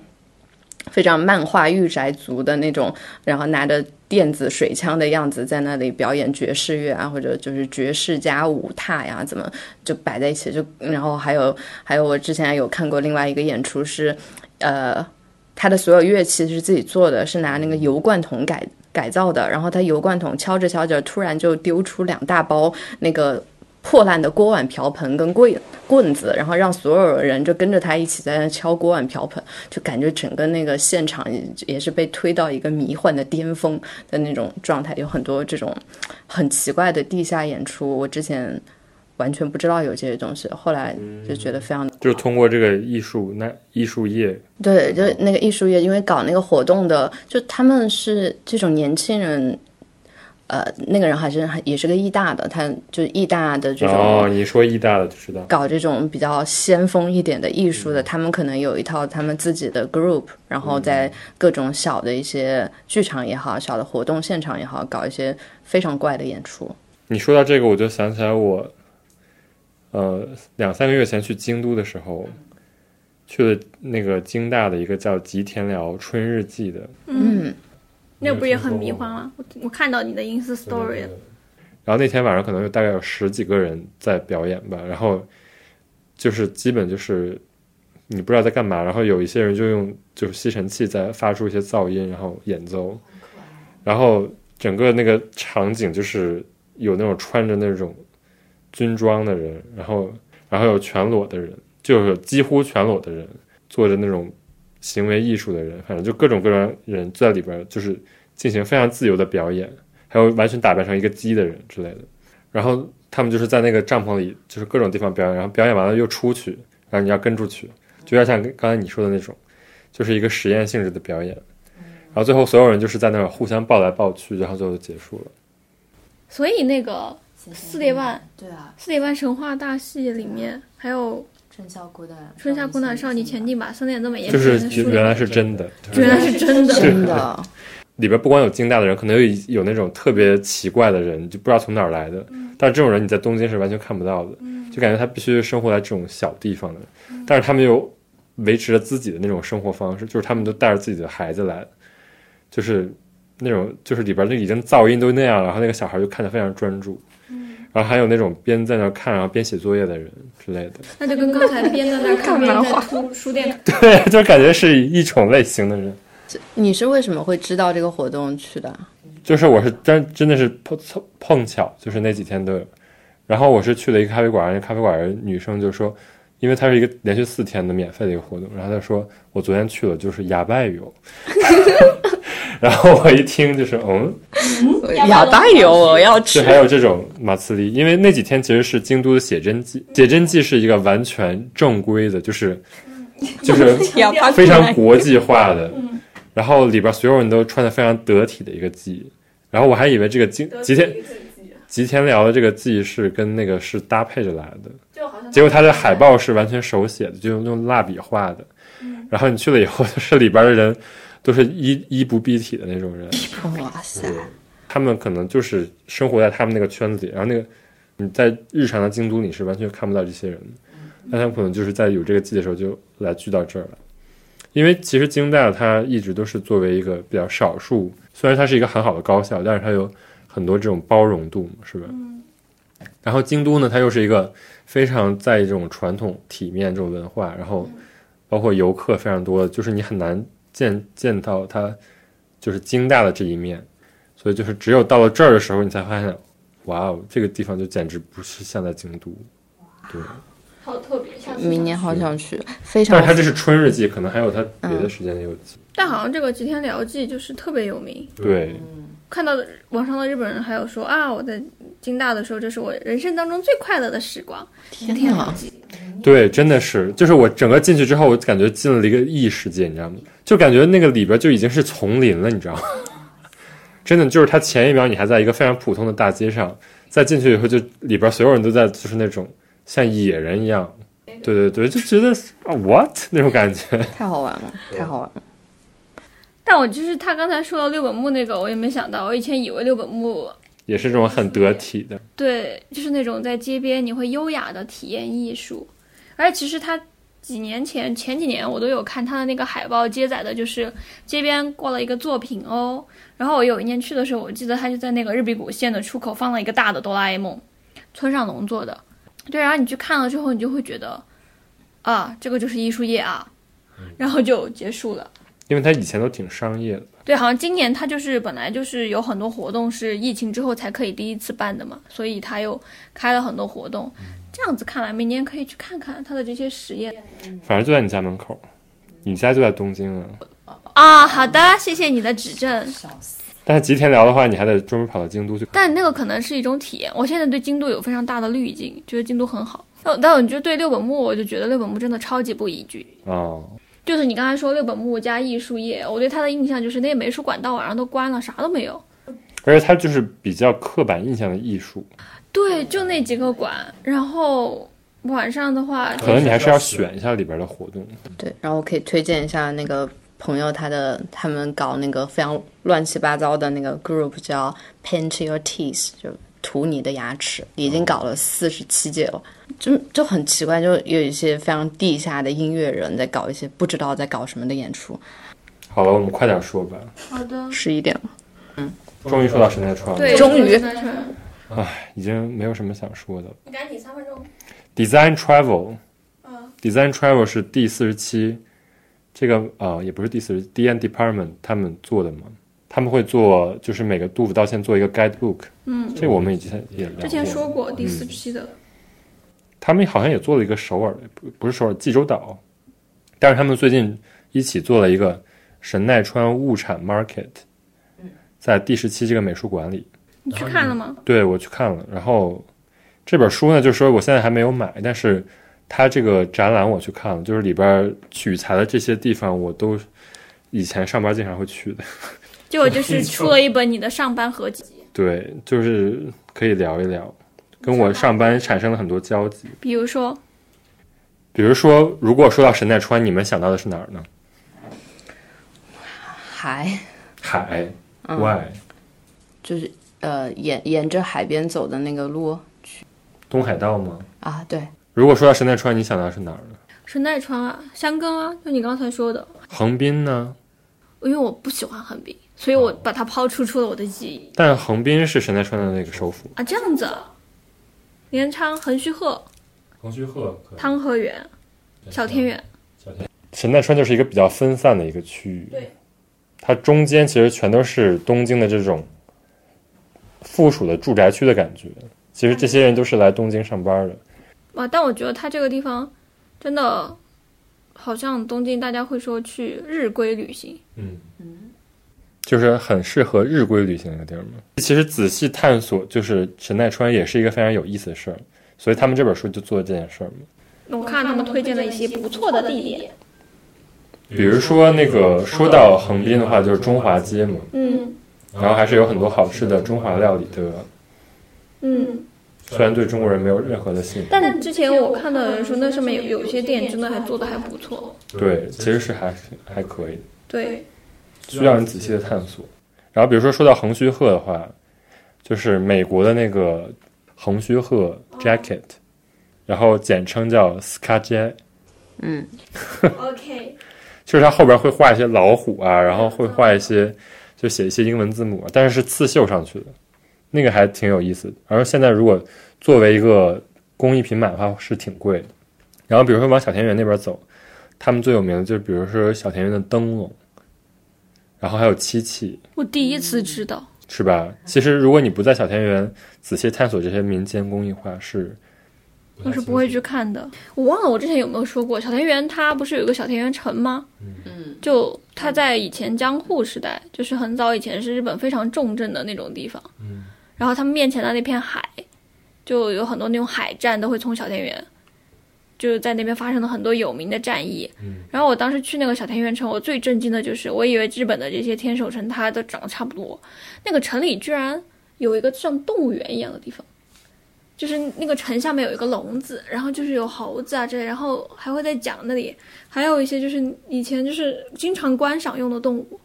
然后大家就围在那个笼子面前看看那几只动物，我就觉得啊，就是一个天守城怎么能这它样？就是没有发展旅游嘛，就是给当地人游乐的一个设施。对，就你真的就是得在那里认真看，你才知道哦，原来这个天守城这么有意思啊！但是呢，就是相当于第四十七，它就把里边一些工艺品拿出来了。那还挺有，就是可以去转转，去看看。然后就是再往回走，相当于，有一个叫叫大山的一个地方，欧亚吗？啊那个地方其实是一个登山的地方，是在小田园和湘呃湘南的中间儿这个地方，然后有一个叫阿夫利神社，那个地儿其实挺有名的。我竟然没有去过，就是那个山其实是很多人登山起步的第一座山，啊，它在伊势园，对，在伊塞哈拉，而且它这个神是神社的配置做的相当的现代。对，它这个地方是最近被一个建啊、建筑师重新改造的一个神社，然后它里边那个茶室也被这个 D N Department 推荐了。但是阿弗利神社它最有名的就是阿弗利拉面，虽然那个拉面跟这个山没有太大关系，但是那个那个拉面那个拉面就是这个山的名字。哎，这样子啊，我要看到阿弗利，我好像就说这个阿弗利，阿弗利肯定在这个神社有供，我觉得因为阿弗利的那个拉面的标志也是一个山嘛，原来这就是对，后木市。对不起，我在高速上多次路过后木市，我就对我朋友说，后木市到底有什么可以玩的呀？然后你每次上那个高速回东京的路，然后大家你会看到就是各个市为自己拉的横幅，然后就会有那种湘南靠近的那种市，我已经忘了它的名字，但它会宣传。口东莫诺天国，最适合养小孩子的城市，谁想去啊？ 然后再下一条横幅是最适合养老的城市，谁想去啊？大家就想说这个后木是这个山，就是在大山上面这个阿弗利神社，以及那个茶茶寮叫石尊，是库布安寺，一个日本的设计师。嗯，对对对，他之前在那个 Gallery Ma 做过展览，但是就是这个石尊这次也被这个 D N Department 收录进去了，所以就是仔细你仔细看这个 D N Department，它跟你的就是跟你的这个东京的生活是有很多联系的，因为它就是在就我觉得神奈川它就是一个东京的这种后花园的感觉，对，因为你想去海啊或者想去山都可以去从东京很快的出发去嘛，对，对，所以我感觉这一期还是挺有意思的。那确实感觉这地方还是可以一去的。这边还靠近一个有名的温泉，叫鹤卷温泉，就在丹泽山下面。其实真鹤还靠近另外一个地方叫大吉，听都没听说过，你你肯定没听说过，因为大吉有个很 fancy 的 hotel，叫 Prince Hotel，那个 hotel 很有名，就是它可以拍出无边泳池在海上，好。然后它的桑拿也很好，可以看到富士山，好像是可以看到富士山的，我忘了。哦，Prince Hotel，o i s o 那我知道了，o i s o Prince Hotel 很有名儿，对，就是订都订不到的那种，立刻订还是订得到的就是 couple 会一块儿去的那种。啊！我跟我朋友经常去无边泳池，嗯 我之前还邀请唐一哦，起就是这一家，对，啊就是那家，这家真的挺有名儿的，对，就是它是改造过的，挺新的。对，而且你可以不用进去住，你就进去无边泳池，好多人在那里拍 照，然后你去桑拿，嗯好的，就是可以开了一丢口。对，盖里一点问题都没有。对，然后其实所以就是那边儿还是有挺多东西的。对，还有一个那个，如果你往横须贺那边走的话，就是横须贺美术馆，我觉得嗯挺好的。横须贺美术馆是一个很有名儿的，谁谁设计的来着？哦，山本理显，哦，没有那么的有名，山本理显很有名儿，谢谢。好有名啊！它是一个在海边的一个草坪边上的一个美术馆，你没有去过吗？我没有去，因为我一直觉得横须贺没啥好玩的。横须贺就那个美术馆非常有名，但是横须贺你看完那个美术馆，可以沿着海开车开到很多温泉。没有车呀，所以我没看完怎么美去术的馆就走了呀你。可以坐上我的车开你的车， Happy slappy. 啊，这个就是上海的那种延延伸线一样。对对对，它整个就是你在美术馆里就是看了不同角度的海景。如果去的话，还是挺推荐的。然后包括那边就是算三旗半岛那边的对鱼都非常有名，还有，我真想说，横须贺那边是不是靠近一个岛叫圆岛？对那个别去了，那个圆岛之前会做那种艺术季，对就是千万别去，对，之前我们不是有群友去了嘛，然后就坑爹。就是别去了。它上岛好像要六千块钱还是多少？对呀、上岛费。那你总得上岛吧？不然看什么艺术季？然后就是这个杂志还有一些介绍，就是靠近东京这一边儿的，比如说有一个地方叫生田绿地，你们可能都没听说过。我刚刚刚才听说过了，伊库达六奇，这个地方很有名儿，就是它有个冈本太郎的美术馆。就是我一直都没有去的那个。对，它其实就在东京，可能从新宿出发十几分钟就到了。冈本太郎，先说冈本太郎的那个美术馆里面收藏了冈本太郎特别多的作品。对，之前冈本太郎的大展，好多都是从他里面拿过来的，你就会有一种为什么我不坐十五分钟的车去你的纪念馆看一眼？从新宿过去只要十五分钟。川崎本来就是啊，这些名字我一直都以为很远，居然只要十五分钟。因为你没有感受过快铁到底有多快。就是在下北泽下下两站吧。哦哦，那不离我更近了吗？ 那那那不就是你的大本营吗？那我应该去生田绿地看看。对，生田绿地那个地方就是周末特别多人去那儿，就是嗯它一个挺大的公园儿，反正。我们之前也是有项目才那儿我才知道的。然后我一看，哎，D D N D p a r e n 也也把生田绿地加进去了，因为你很难想到，就是离东京这么近的神奈川有什么好玩的。所以就是感觉这本书还是挺值得生活在东京的人研究一下。对，然后你想在东京周边随便玩玩，下次终于可以不用说东京周边根本就没有东西玩了。好的，哦下说下一个话题吧。好的，下一个话题是我吗？神奈川县 D N Department 推荐的第一个地点，江之浦测候所。然后你去了，你定期都会去，我也没有定期，你真的很定期，但可能对别人来讲，他们只把江之浦当做一个旅游地，啊打卡地。去了一次再也不去了。但我就是会把它当做一个，就我会定期去看看他办了什么活动的这样的一个地方。然后我本次的主题就是，诶，然后我见到了山本博司。是一个什么特殊的活动？你见到他们吗？其实是我早就知道，因为去年山本博斯从那个春日大社请了一个神灵，就是其实在日本这种春日大社这种神，它是属于神道教里面非常重要的那种神社，是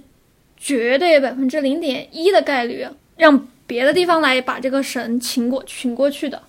总之，它这个分神到了江之浦，但是呢，每年这个神社都要举行神社的那个马自立一样的东西，啊所以它今年三月二十六号就是它的这个马斯利的这个日子，很早之前他就在官网上卖票了。然后我当时就是看到他卖票，我也不知道他到底要干嘛，但我就觉得这种活动挺好玩的，我就想去，所以我就买了票。那你去了之后，你才知道真的是值回票价，因为他不是说、哦、我们今天大家一起来跳跳、蹦蹦，他也没说山姆摩斯会出现。然后他就你肯定知道他会出现了。我猜，但是不一定，因为他没有说山本博斯会出现，他只说当天会有四位那种演奏家登台。然后那天下大雨，就是雨从来没有那么大过。然后我就想，呃，那这个演奏家登台，他在哪儿登台？他们是不是在那个室内唱？因为江之浦其实室内的地方不就是那办公室嘛，那肯定在那儿唱。没有，那些演奏家根本就不打伞，然后就仿佛没有雨这件事情一样。然后他请了一个舞者在那个神神社面前跳舞，然后那个舞者全身穿着三宅一生，雨巨大，一把伞都不要，包括他进场的时候他都不要伞，然后在那里一个人在可能几十个人的围观下跳这个舞，然后跳舞的同时，在遥远的山头，一个吹那个笙的，他们日本叫雅乐的这样的一个演奏家，在那个下下下至摇外光隧道的尽头，然后开始吹笙，然后你就会听到山头里面遥遥远远传来的那种雨声，还有那种笙的声音。然后等到这个笙完了之后，在那个东至光摇摆隧道的那一条那条路的开始的地方，一个弹古琴的人就就地而坐，然后就开始弹古琴。然后大家就跟在那种主题那种古琴吗？真的是古琴，就他手上拿着带着古琴过来，然后你就在那个里面，你就会发现，咦，一个穿着淡色西装的老头子突然出现了，就是山本博斯。然后我朋友就说，他 get 到了这个演出的定位是什么呢？五六十岁的人，就大家看到山本博斯，大家都没有说什么的，就看了一眼，哦，你来了，然后就跟他一起看演出，然后就看完了演出，就这样子。然后我就当时当时有个人就追着山本博斯，就是想让他他签名，我都不知道他哪儿摸出来一本书。我当时那个达利他说：“哎，你赶紧上去，你让他给你签名。”我说他签哪儿呀、下这么大的雨，他能签哪儿啊？ T 恤上，没有，然后那个男的就追出去了，山本博斯就抄一条小道，他跑了。他们不给签名啊？他签了第一个，然后第二个男的就拿着笔就要冲上去，他给他打伞。山本博斯说：“不行不行，我走了。”山本博斯找到了暗示就溜走，对，当然他就溜走了，然后溜走了，他一会儿又从另外一条路溜到了那个就是开门的地方，然后他就在那个那边站着，然后再也就没有人去找他，然后有人去找他合影，他也他也不要，就是特别的认真，就他没有任何那种，因为这是其实是他的地盘嘛，我还以为他会出来做个讲话什么的，都完全没有。没有见到他那一瞬间，你会发现他跟这个世界距离好大。就是他如果是那种呃见到人了之后，然后就操着个手站在那儿，然后就跟大家介绍，就是大家好，这是我今年的这样的一个演出。我简单给大家说两句哈。我可能可能我觉得那个东西也挺正常的吧，但是我看到他那一瞬间，我就觉得啊、他就是我在书上看到的那个人。就他写书的时候，你这样会觉得他写的东西特别的质朴，但是又特别的直击人心。你能看到他跟这个世界之间的距离，他的那些表现。而且其实最让我震惊的就是，他当年呃，他那天办了这么一个演出，来了那么几个人，其实那几个人都是日本给给皇上演出的人，就是在宫内厅。对宫内厅有登记的，就是他们都是可以代表日本出去演出的人。我不知道他筹办这场演出动用他的关系还是动用什么钱，那感觉是有有钱也请不来的那些人。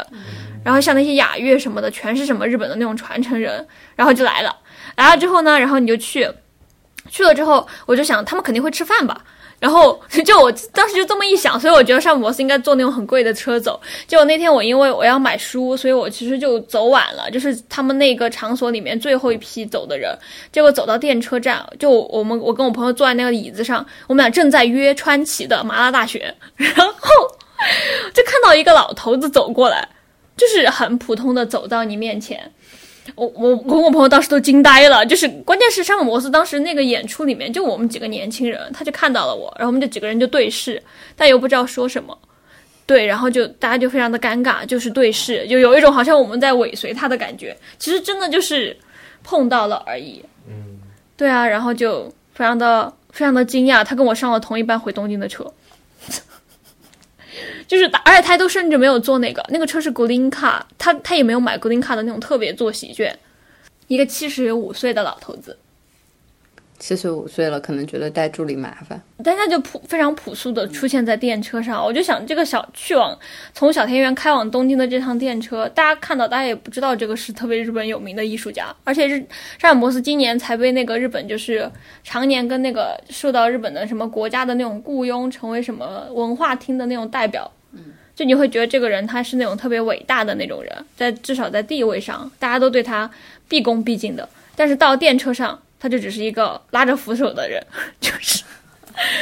就是这样的感觉。嗯，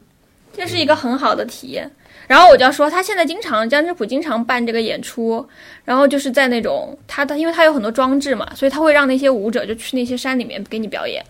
就其实有点像，有点像什么呢？我之前前几前段时间在看昆曲，我就 get 了，因为我们古古我们古古代的这种昆曲，它以前就是在园园林里面唱的。我觉得他做的这个事情呢，其实就跟让人在园林里面唱昆曲有点像。嗯，有一点吧。对，但他后来就是因为今年那个季其星不是去世了嘛？季其星是山本博斯的好朋友，然后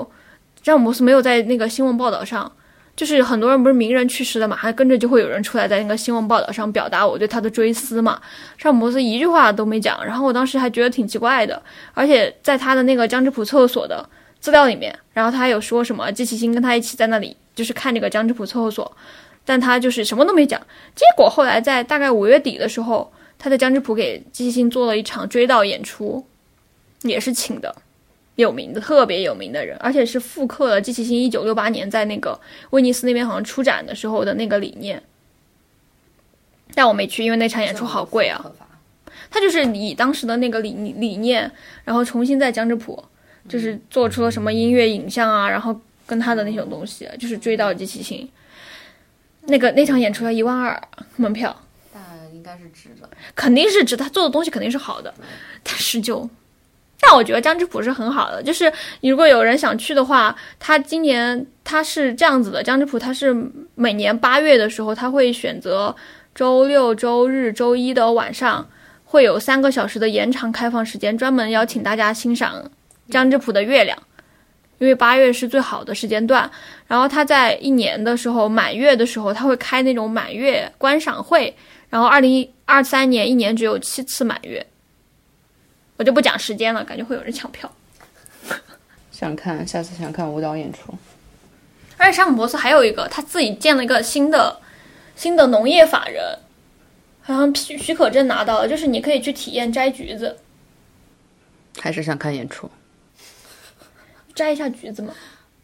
先看演疯狂安利再看月亮。可以去看看，真的不错，虽然挺远的，然后回到回去的路上可以吃麻辣大雪，大雪。可以去一下川崎。好的，好的，好的，终于可以轮到最后一个话题了。我要推荐一个那个日本的乐队，叫那个原子神母。呃，他一直在演平克·弗洛伊德的早期的音乐。呃，他们一直演的是平克·弗洛伊德比较早期的，尤其是每一首大概要二十分钟的那样纯器乐的演出。然后我最开始是有一个朋友推荐我去的，然后我就是完全沉迷，然后现在已经大概看过六场了，每一场都在追。然后他我看过的所有的场地都不一样，有些是有些是在一个很破旧的 live house，然后做折叠椅子，然后有些是非常高档的那种大的 hall。然后我这次看是在日比谷野外音乐堂，整个就崩溃了。我觉得日比谷野外音乐堂就是一个小型的 Fuji Rock 的绿舞台。差不多，因为它就是野外啊，对啊，它就是野外，然后有很多树你们。俩概括的好准确哦。而且他每年都会去 Fuji Rock 哟。啊，对他们会去 Fuji，然后就很就很爽。然后因为我去的时候就稍微晚了一点，他们已经在唱，他们已经在演演奏了，然后就感觉你是在往一个全是树的一块神秘的地方，然后它发出一些非常美妙的声音，在往里面走。然后日比谷野外音乐堂的场地太好了，给他们这场演出我感觉就加成太多了，呃。它野外音乐堂的椅子是那种公园长椅，它就跟 Holu 和那种折叠椅子完全不一样，就感觉就感觉每个人就像一个公园的大爷一样，在那个椅子上什么横躺着不是呀，挤着的吗？啊，不是挤着的吗？不挤不挤，就在椅子上横躺呀，我就在椅子上抠脚，就一边抠脚一边看演出，感觉就很爽。然后到后来就发现后面还有人可以抽烟，然后我就说，我就点了点我朋友说，你去后面抽烟吧，我就去后面跳，然后就后面就好多人就是那种非常狂热的一些粉丝，然后大家就在那里跳来跳去，因为如果你在真的演出现场的话，在 Holu 是很难跳的，而且他们的演出是我在日本看过的唯一一个，呃，演出男厕所要排队，女厕所不排队的。我第一次没有女生去。对，就基本上都是老爷子。然后我第一次去看演出的时候，我排队，我排了大概十分钟，发现我进了男厕所，然后就非常的崩溃。然后后来发现女厕所就没有人，然后我就想了想，因为他们当时在。平克·弗洛伊德是一九七二年来过来过日本嘛，然后那个时候在听他们的人，现在估计也就是六七十岁这个、这个年纪的嗯对人，啊确实然后再看他们年轻的时候，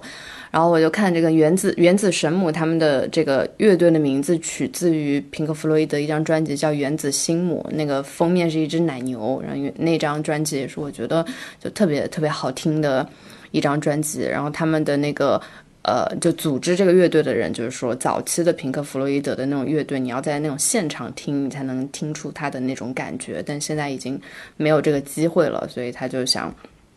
还原这个感觉。然后我朋友就说，嗯、在呃英国也好，在澳大利亚也好，也有类似的这种还原的乐队，但是他都听过。他觉得日本的这个虽然比较小型，可是是做的最精致的一个。然后他那个主唱就是专门找了个外国主唱，外国主唱还很帅，这个外国主唱还唱大卫鲍伊。就他还在别的一些演出上，就是还原大卫鲍伊的一些一些作品，嗯，整体的感觉就非常好。我后来我一开始就是跟同号，就跟我朋友都喜欢的去，后来我就开始叫上以前没有听过，比如说前卫摇滚啊，或者没有听过 Pink Floyd 的朋友去，但感觉。最后收到的反馈就是都觉得就很牛逼，很开心，然后就觉得平克·弗洛伊德应该是嗯没有人不会喜欢的乐队，因为他们就是那种前卫摇滚嘛，就所有东西都做的一层一层，做的非常精致，然后又有又有态度，又有那种可听性，然后它整整个音乐又非常好。然后我这次去看的时候就觉得很开心，因为每次去看。年龄层都很大，基本上都是秃顶的大爷。这次发现，哎，大家那个就没有往秃顶往前一看，大家头发还比较多。然后还有看到你有是说每次原子神母的演出，还是说原子神母的演出，然后每次基本上都是秃顶的大爷，然后这次发现有头发的人越来越多了，然后还发现有有一个有一个叔叔，就穿着一九七二年本尊的平克·弗洛伊德过来开演出的时候，当时发售的那个 T 恤，我朋友就数了一下，当时平克·弗洛伊德他们一个月演出了十八场，就堪称劳模。我说完好了，的？谢谢你的案例，希望大家关注原子神母他们的怎活么动哦关注呢？ ，Twitter。我看他们有接下来还有演出，不过是在大阪。嗯，对，就是他们哦应，该一年到头。我我这次听的那个就是最有名的那个《月之暗面》，就那个三角形三棱锥的彩虹的那一张专辑的全碟。嗯，他们那场那演张出是最经典的。这场演出特这场演出特别长，第一部分它就是演奏了全碟，然后第二部分是一些别的一些音乐，是先在东京演，后来要去大阪演。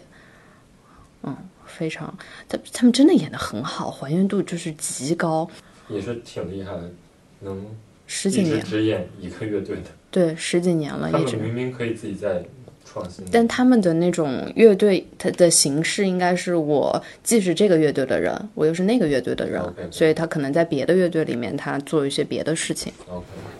那挺厉害的，可以去看看。我看他去年好像前几年还有巡演，啊、他应该连着一直有。非但常这段时间好像只是在大阪。马上八月底，对，可能我觉得这种大型的乐队大概一年有个三三三轮，好挺好的。是的。希望年轻人大家都去听一听 Pink Floyd。